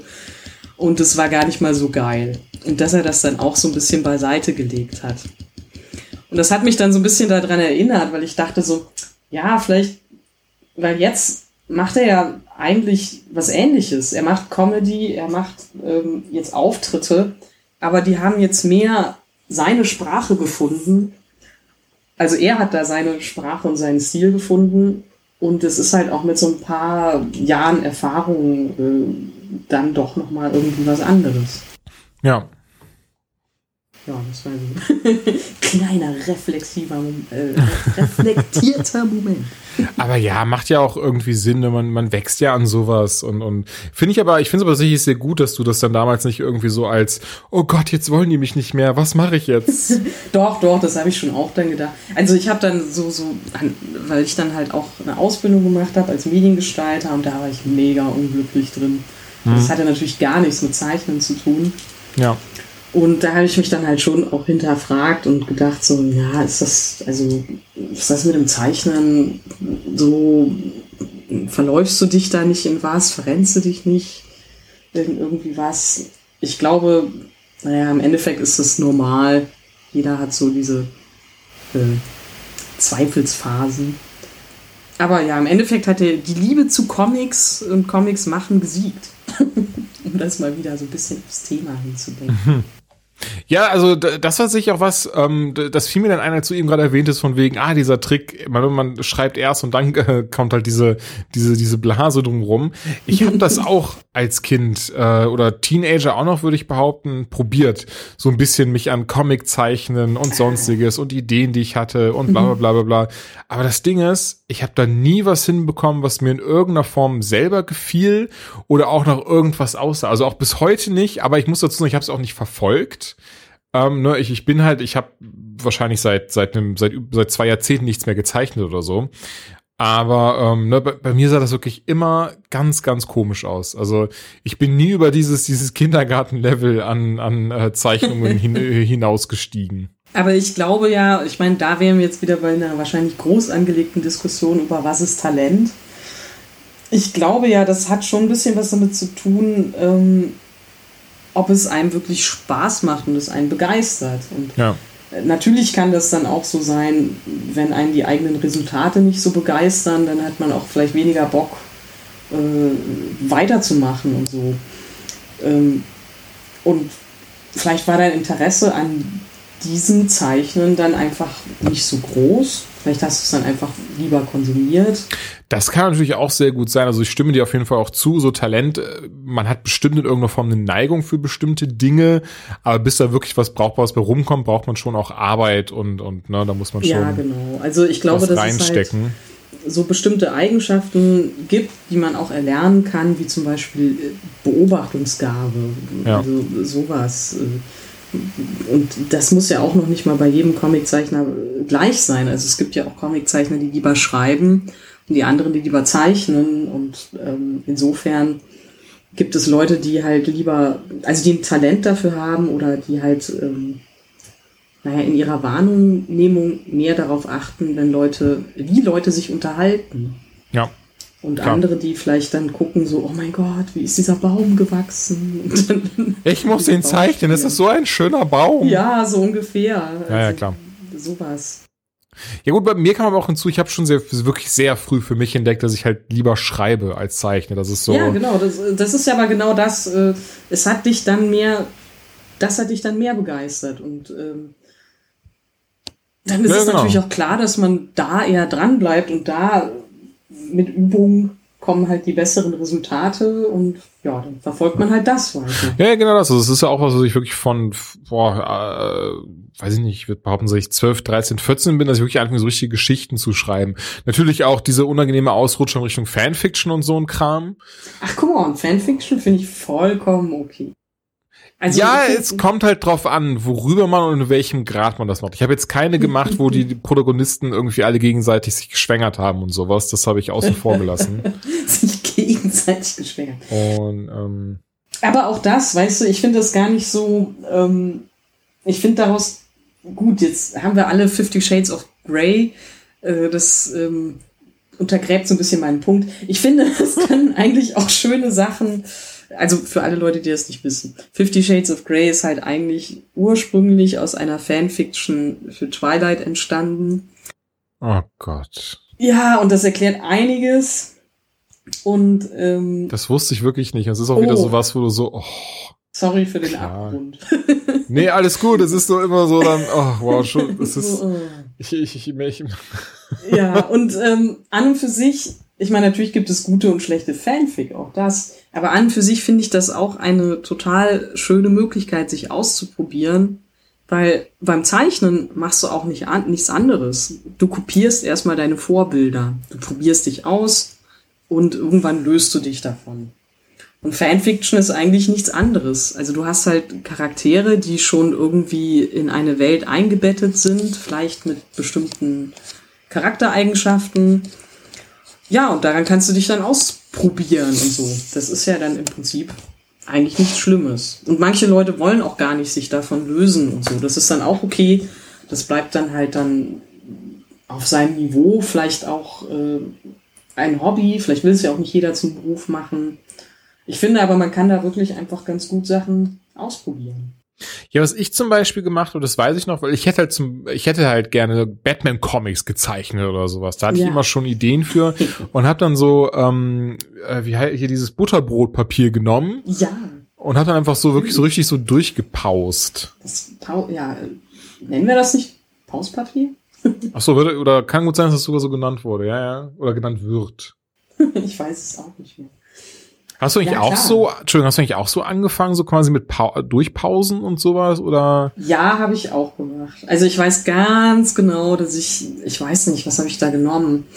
Äh, vielleicht ein Fineliner, aber ich weiß ganz genau, dass ich dann Jim Lee abgezeichnet habe und ähm, Wolverine äh, hm. auf Pauspapier gebracht habe und natürlich überhaupt kein Verständnis dafür hatte, wie Jim Lee diese Striche zieht und dass er mit einer Feder arbeitet und nicht mit einem Feinliner, wo man Boah. die Dynamik von der Strichstärke dann so quasi selbst verdickt, was mhm. eine Feder von alleine macht oder ein Pinsel. Es, es blieb, oh. ja, also sorry, es, es blieb dann irgendwie auch so ein bisschen äh, hemdsärmelig, aber komischerweise auch dadurch lernt man. Mhm. Ja, ja, gut, klar, selbstverständlich. Irgendwo, irgendwo muss man ja anfangen. Und ich finde gerade, was das Zeichnen angeht, ist das ja, ist das ja ein super Weg, um sie, um ein bisschen Verständnis dafür zu erhalten.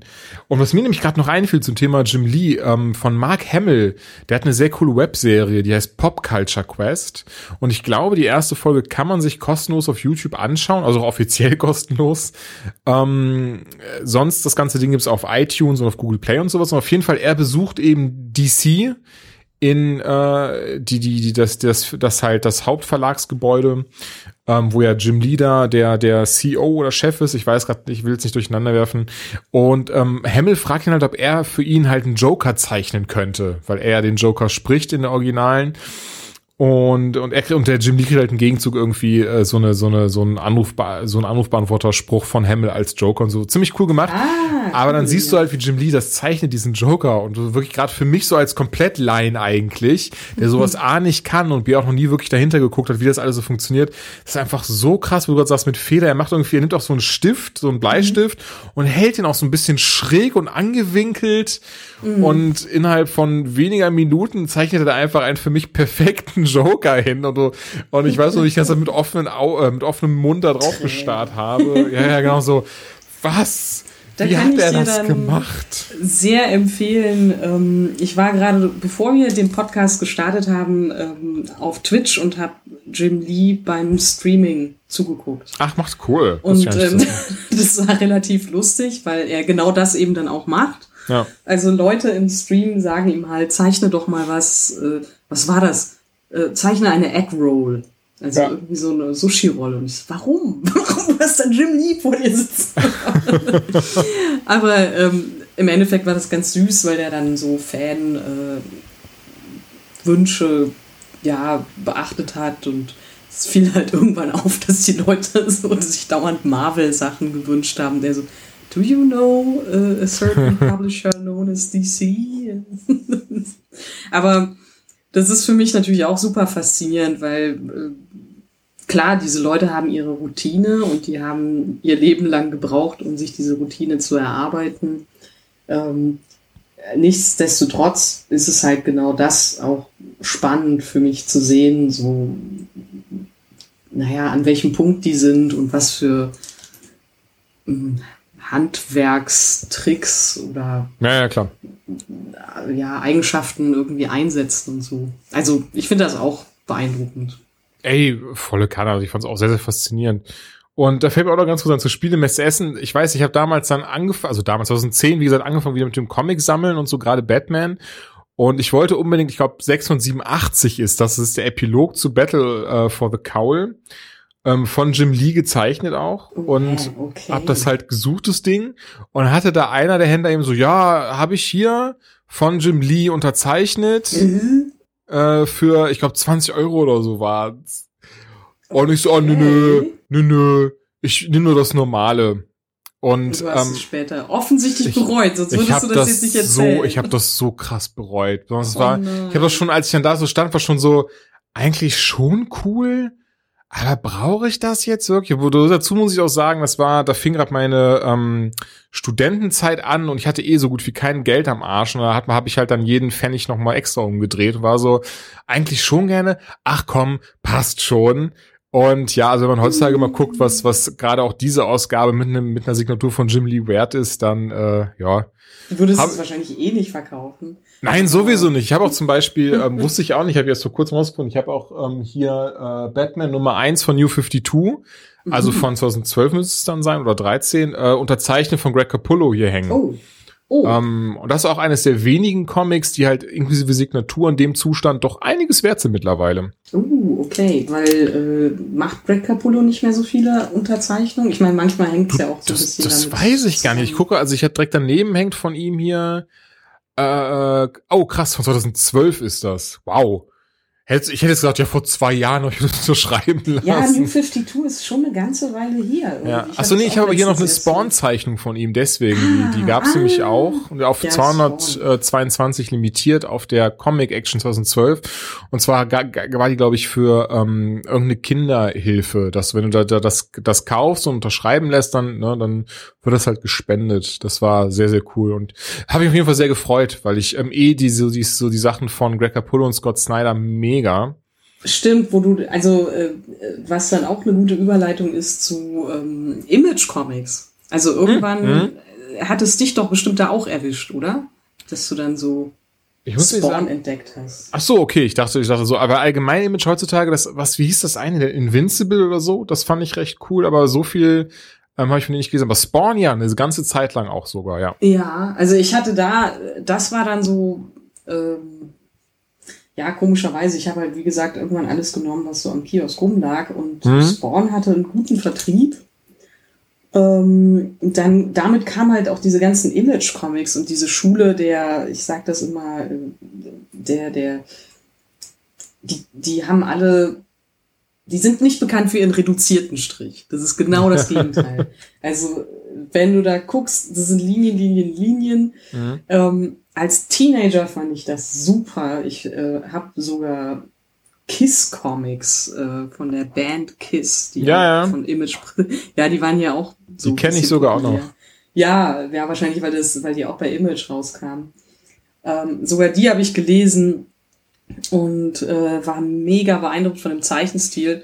Und heute ist es so bei mir das Gegenteil, dass ich denke so, hm, es ist schwieriger, je reduzierter du arbeitest, weil du Mhm. halt dann mit einer, also mit wenigen Linien auf den Punkt kommen musst. Ja, verstehe. Und ähm, nach wie vor, aber also Spawn habe ich auch immer nur die Hälfte von verstanden. aber äh, ich fand es schon irgendwie, ähm, es hat mich als Teenie irgendwie angesprochen.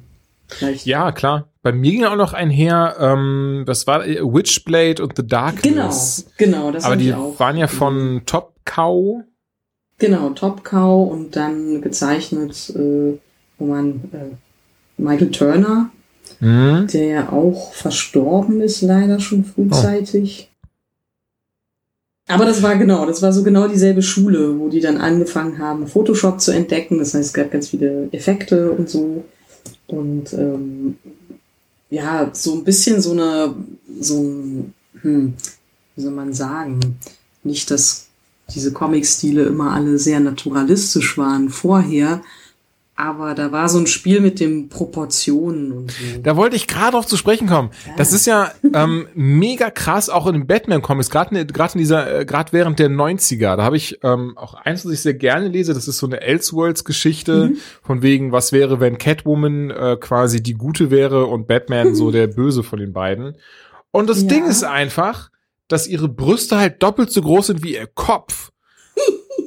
ja, und- das war. Und bei der Witchblade aber genauso.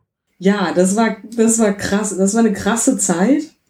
Ähm, ich weiß nicht, warum ausgerechnet dann. Ich meine, auch da kann man so natürlich.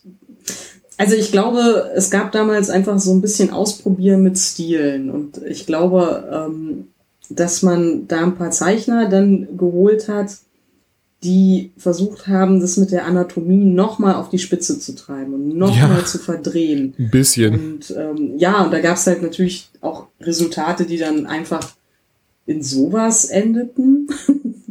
also komischerweise endet es nie in viel zu kleinen Brüsten. Nee, das ist nie passiert. Das war immer so dieses so, so, ja, bis dahin geht das und dann platzt das T-Shirt Genau. auch nicht. Genau, und wo du dachtest so, jetzt wird's langsam ein bisschen lächerlich. Und es gibt ja auch dieses, ähm, ich glaube, Asher Girls. Das ist ein Tumblr, der sammelt so Zeichnungen von Ach, okay. Superheldinnen, wo die so gedreht sind, also mit so unmöglichen Anatomien. Diesen Posen, ja, ja, ja. ja. Genau, so dass Ja. man immer halt den Arsch und die Brüste sieht, egal in welcher Pose. und natürlich ist das dann auch etwas, was dann Pubertierende anspricht und so. Ich fand, da gab es aber auch interessante Auswüchse. Also es gab ähm, so Comics, ähm, ich glaube von Cliffhanger Comics, Mhm. äh, Battle Chasers und Crimson. Und da war dann Joe Madureira und Humberto Ramos ähm, haben gezeichnet und die hatten dann, die hatten halt das, also diese bisschen so wacky Anatomie und noch vielleicht so einen manga-esken Einfluss. Und ich Okay, glaube, das damit, Das sagt mir leider gar nichts. also das Lustige ist, du wirst wahrscheinlich Joe Madureira kennen als Designer für Videospiele. Ach, okay. Ja, denn er hat den, oh Gott, äh, ich hoffe, ich verwechsel das jetzt nicht, Darksider, da, Dark, Darksiders. Darksiders, ist es Darksiders? Das muss ich, ja, Darksiders. Das kann sehr gut sein, weil das auch ähm, auf Comic basiert und so. Genau, auf seinem Comic nämlich. Ach, und cool, der hat okay. sich, glaube ich, irgendwann, also ich glaube, er macht auch noch Comics und macht oder wieder, Mhm. aber der hat sich dann irgendwann den Videospielen ähm, zugewandt. Und der war halt jemand, den man zum Beispiel dann in den 90ern bei ähm, X-Men eingesetzt hat. Super jung, ich glaube 19 war der oder so. Boah. Ja. Also hatte dann aber irgendwie so diesen Look mit reingebracht, auch das mit dieser überdrehten Anatomie. Und Mhm. das war, glaube ich, erstmal, das hat, glaube ich, viele erstmal verschreckt. Aber ein jüngeres Publikum fand es, glaube ich, dann wieder gut. Das kann wirklich gut sein, oder? Das ist einfach so dieses, um mehr pubertierende Teenager anzusprechen. Ähm, natürlich war es auch sehr einseitig und es hauptsächlich die Frauen, die da ja sehr krass sexualisiert wurden teilweise. Aber ich merke gerade so auch so ein Captain America hat ja dann irgendwie, so irgendwie so die dreifache Menge an Muskeln hatte und oftmals dann auch oben ohne zu sehen war, ne, damit man seinen sein irgendwie Ten-Pack sehen konnte und die, die, diese, diese wirklich so tellergroßen Brustmuskeln und so ein Zeug. Ja, genau. Also ein gutes Beispiel ist immer Rob Liefeld. Der tut mir schon fast ein bisschen leid, weil der wird immer als Beispiel genommen für eigentlich Ja, das, was du gerade beschreibst. Ja. Also jeder guckt drauf und sagt, boah, das ist echt nicht gut gezeichnet. das ist wirklich nicht so gut. Also man kann das ja mal googeln. Rob Liefeld war einer der Mitbegründer von Image Comics und ähm, ich glaube vielleicht sogar, dass er diese Captain America Zeichnung gemacht hat, von der du gerade geredet hast. Also er wird nicht der Einzige gewesen sein. Boah, und dann. oh Scheiße, ich google's gerade. Ich muss wieder lachen. ähm, ja, aus irgendeinem Grund, ich glaube, das waren so diese Jungsbeeindrucker. Mhm. Die haben immer auf, die haben halt einen Stil gehabt, der sehr, sehr martialisch, auf sehr martialisch getan hat, auf sehr heldenhaft, sich super ernst genommen hat. Ähm, sehr, sehr viele Striche und sehr, sehr viele Striche ist ja dann gleichwertig mit gut.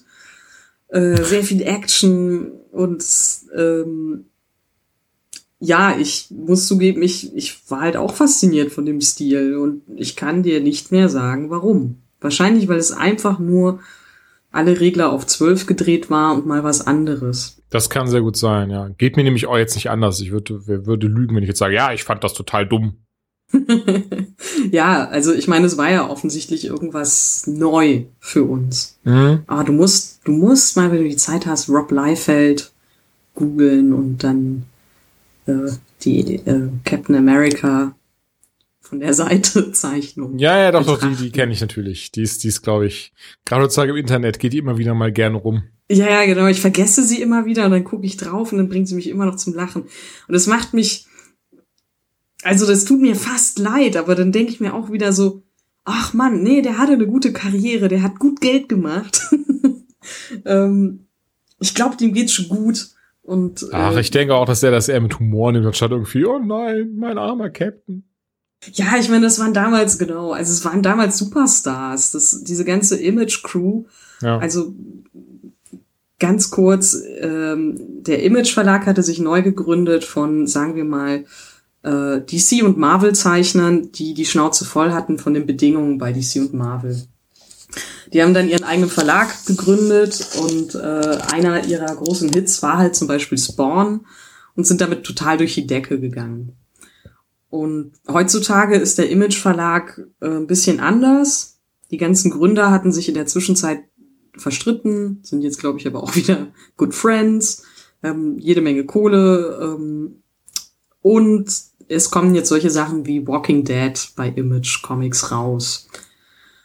Und ja, das, die haben so ein bisschen dieses Spiel verändert von Marvel und DC, Mhm. weil die Zeichner halt auch irgendwann, ähm, also das ganz Besondere ist halt ähm, für alle diejenigen, die sowas nicht so wissen, ähm, wenn du für DC und Marvel zeichnest, dann hast du keinerlei Rechte an den Figuren.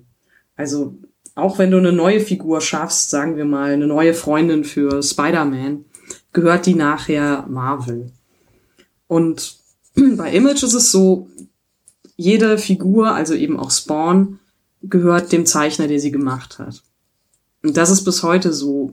Ähm, Das ist auch nur so möglich, weil die USA ein relativ beschissenes Urheberrecht haben, ähm, dass du eben auch dein Urheberrecht verkaufen kannst, was äh, hier nicht möglich ist. Mhm. Ähm, und deswegen ist das für die ganzen Zeichner, also von Marvel und DC, auch immer noch äh, was Besonderes, dass sie halt ihre eigene Serie und ihre eigene Figur an einen Verlag herantragen können und sie behalten alle Rechte.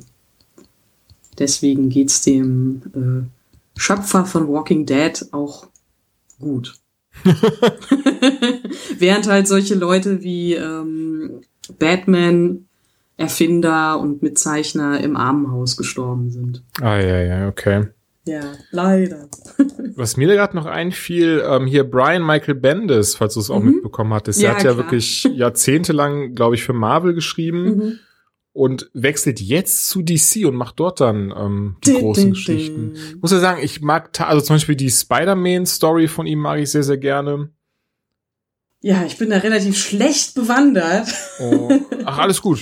Und ähm, nö, war einfach nur so mal so ein Raum geworfen. So, ich bin mal gespannt, was da so passiert und ob das irgendwie äh, merkbar sein wird. Denn gerade in der heutigen Zeit es ist ja wirklich so, äh, A gibt es wirklich so viel. Allein ja, ich glaube, von Batman mhm. gibt es irgendwie Batman, Batman Detective Comics, dann ist gerade genau. die, die Metal-Serie am Laufen. Ja, oh Gott, ey, und da soll ich alles durchsteigen. Ja, also ich ne? finde ja auch viele Sachen davon gar nicht mal so schlecht. Ich lese ja auch äh, gerne ein paar. Ich brauche, ich bin dann aber echt angewiesen auf persönliche Empfehlungen weil ich sonst nicht so ganz durchsteige.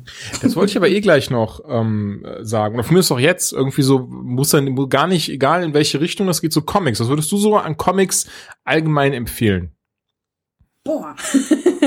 Jetzt habe ich unter Druck gesetzt, Gut. oder? Es ist wirklich gar nicht, gar nicht, muss, muss nichts bestimmen, muss nicht Superhelden sein, muss nicht Asterix sein oder vielleicht mhm. auch, oder vielleicht auch, ups, jetzt habe ich mir mein Mikrofon geschlagen, ähm, vielleicht auch äh, ein bestimmtes Asterix-Band dann doch oder so oder hm, irgendwie ich, sowas. Äh, ich möchte eine, äh, ich möchte ein Label vorstellen, das relativ neu ist. Und zwar, ich habe es schon oft auf Twitter erwähnt, aber einfach weil ich denke auch, hey, da werden interessante Dinge passieren. Und zwar ist es das äh, Black Crown Label von IDW. Mhm. Und ähm, also IDW ist ein amerikanischer Verlag, der auch sehr viel mit Lizenzen Ghostbusters arbeitet. zum Beispiel. Genau, Ghostbusters zum Beispiel. Ähm, boah, was gibt's noch alles? Star äh, Trek, Transformers. Genau, die Turtles gibt's. Stimmt, und, Turtles äh, machen die auch.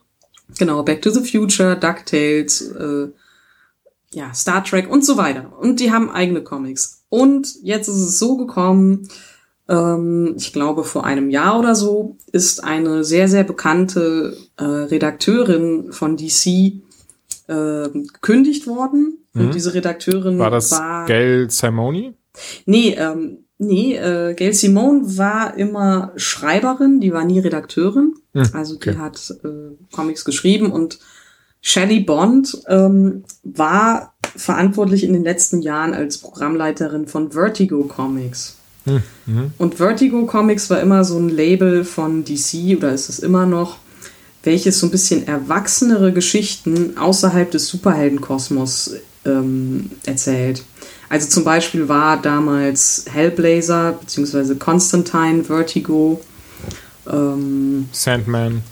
Sandman von Neil Gaiman, auf jeden Fall. Äh, was gibt's noch? Ähm, jetzt bin ich gerade irgendwie so. Preacher, war Preacher nicht auch?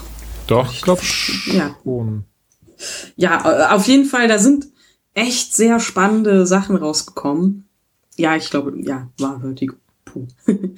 Und sie hat halt eben da in 30 Jahren ähm, mit an diesen Sachen gearbeitet und ähm, mit Karen Berger zusammen, ihrer damaligen Chefin. Und die ist zuerst gekündigt worden und dann ist Shelley Bond gekündigt worden. Und sie hat ähm, sich danach vorgenommen, mit Comics weiterzumachen und ein eigenes Label zu gründen. Und IDW hat ihr diese Freiheit gegeben. Und ich finde das einfach ähm, ja, sehr unterstützenswert, was sie da vorhat und was sie da teilweise schon macht. Nämlich, ähm, sie will immer ein, eine Koryphäe, eine Legende aus dem Comic-Bereich zusammenbringen mit jemandem, der noch relativ neu ist. Und äh, damit halt neue Serien schaffen. Ein zum Beispiel ist jetzt Kid äh, Lobotomy, das ist gerade erschienen eine Serie, die ist geschrieben von Peter Milligan. Und Peter Milligan, das ist einer meiner absoluten Lieblingsschreiber. Also der hat zum Beispiel bei Vertigo Enigma geschrieben, der hat Static X geschrieben, der hat schon auch für Batman geschrieben und alle, eigentlich alles, was, äh, ja, was möglich war. Und Tess Fowler, eine Comiczeichnerin, die vorher zum Beispiel Red Queens illustriert hat, zeichnet. Und ich finde das ähm, super spannend, weil Peter Milligan es immer schafft, ähm, enigmatisch und mysteriöse Plots und Prämissen zu schreiben, wo man am Anfang denkt so, hä, ich weiß überhaupt nicht, worauf das hinausläuft. Und am Ende wird man einfach super belohnt äh, mit einer unfassbaren Auflösung. Und ähm, ja, also ich finde das sehr, sehr spannend, mal sowas Neues zu unterstützen und in seiner Entstehung zu beobachten.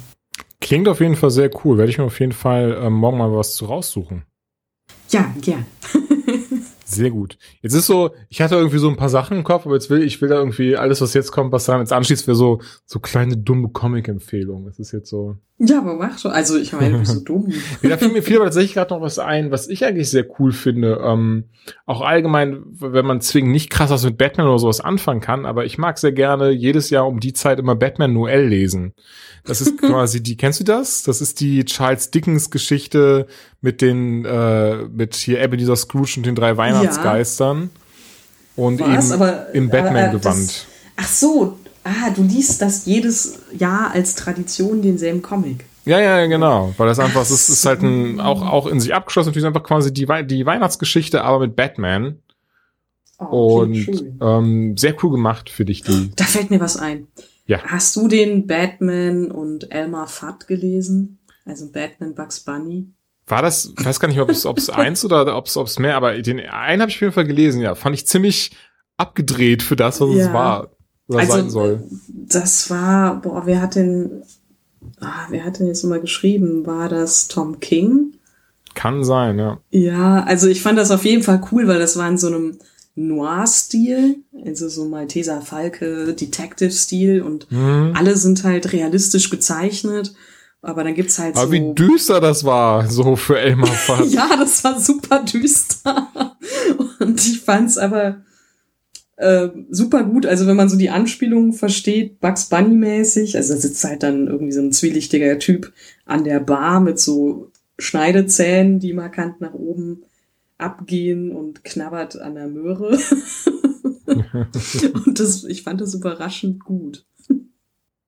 Das stimmt aber, ja. Ich hab's, hab's auf jeden Fall auch. Es war tatsächlich nicht schwer. Ich fand's einfach, ich fand's verwirrend düster. Ich habe mir was ganz anderes unter vorgestellt. Ja, ja. Wenn genau. überlegt, wie also, die, wie die auch sonst irgendwie in Anführungszeichen abliefen, äh, die, die Crossover zwischen Looney Tunes und, und DC. Ja, das war tatsächlich mein erstes. Insofern war ich da vielleicht deswegen noch nicht so verwirrt oder so. Ja, ach, aber selbst dafür, wenn man die Looney Tunes kennt, ist das so hoch. Da geht's ja auch um Auftragsmord und so ein Kram. Ja, ja also, genau. Also die haben sich da schon was getraut, aber okay, die sind ja, ja. jetzt unter Dach und Fach. Also äh, beide unterm selben Dach mit Warner. Da vielleicht ist das alles äh, gar kein Problem mehr. Nee. Aber ja, ich denke, Comics. Außer du hast doch irgendwie was, was dir auf die Seele brennt, was du unbedingt zu diesem Thema sagen möchtest. Aber ich glaube, wir haben gerade schon einiges in den letzten fast zwei Stunden von uns gegeben. Genau. Ansonsten machen wir einfach nochmal ein, noch mal einen Teil, wo wir dann wahrscheinlich nochmal so lange dran reden und dann nochmal einen Teil und ach, was soll ich sagen? Ey, ich habe da rein gar nichts Thema. gegen. Also an, an ja. mir und wahrscheinlich an dir soll es nicht scheitern. Nee, es ist das Thema meines Lebens. Und das klingt jetzt irgendwie. ich finde, das klingt toll. Okay, dann finde ich, dass es das auch klingt. Danke dir auf jeden Fall, Sarah, dass du mal wieder die Zeit genommen hast und mit mir geschnackt hast ich über eines der besten dir. Themen auf der Welt. Ach Quatsch. Sehr, sehr gerne. Du bist immer herzlich willkommen. Danke, danke. Es freut mich, dass ich hier mal so quasseln kann. mein Lieblingsthema. Und dementsprechend würde ich sagen, wir sind raus für heute. Vielleicht ja auch bald wieder auf euren Ohren. Und äh, bis zum nächsten Mal.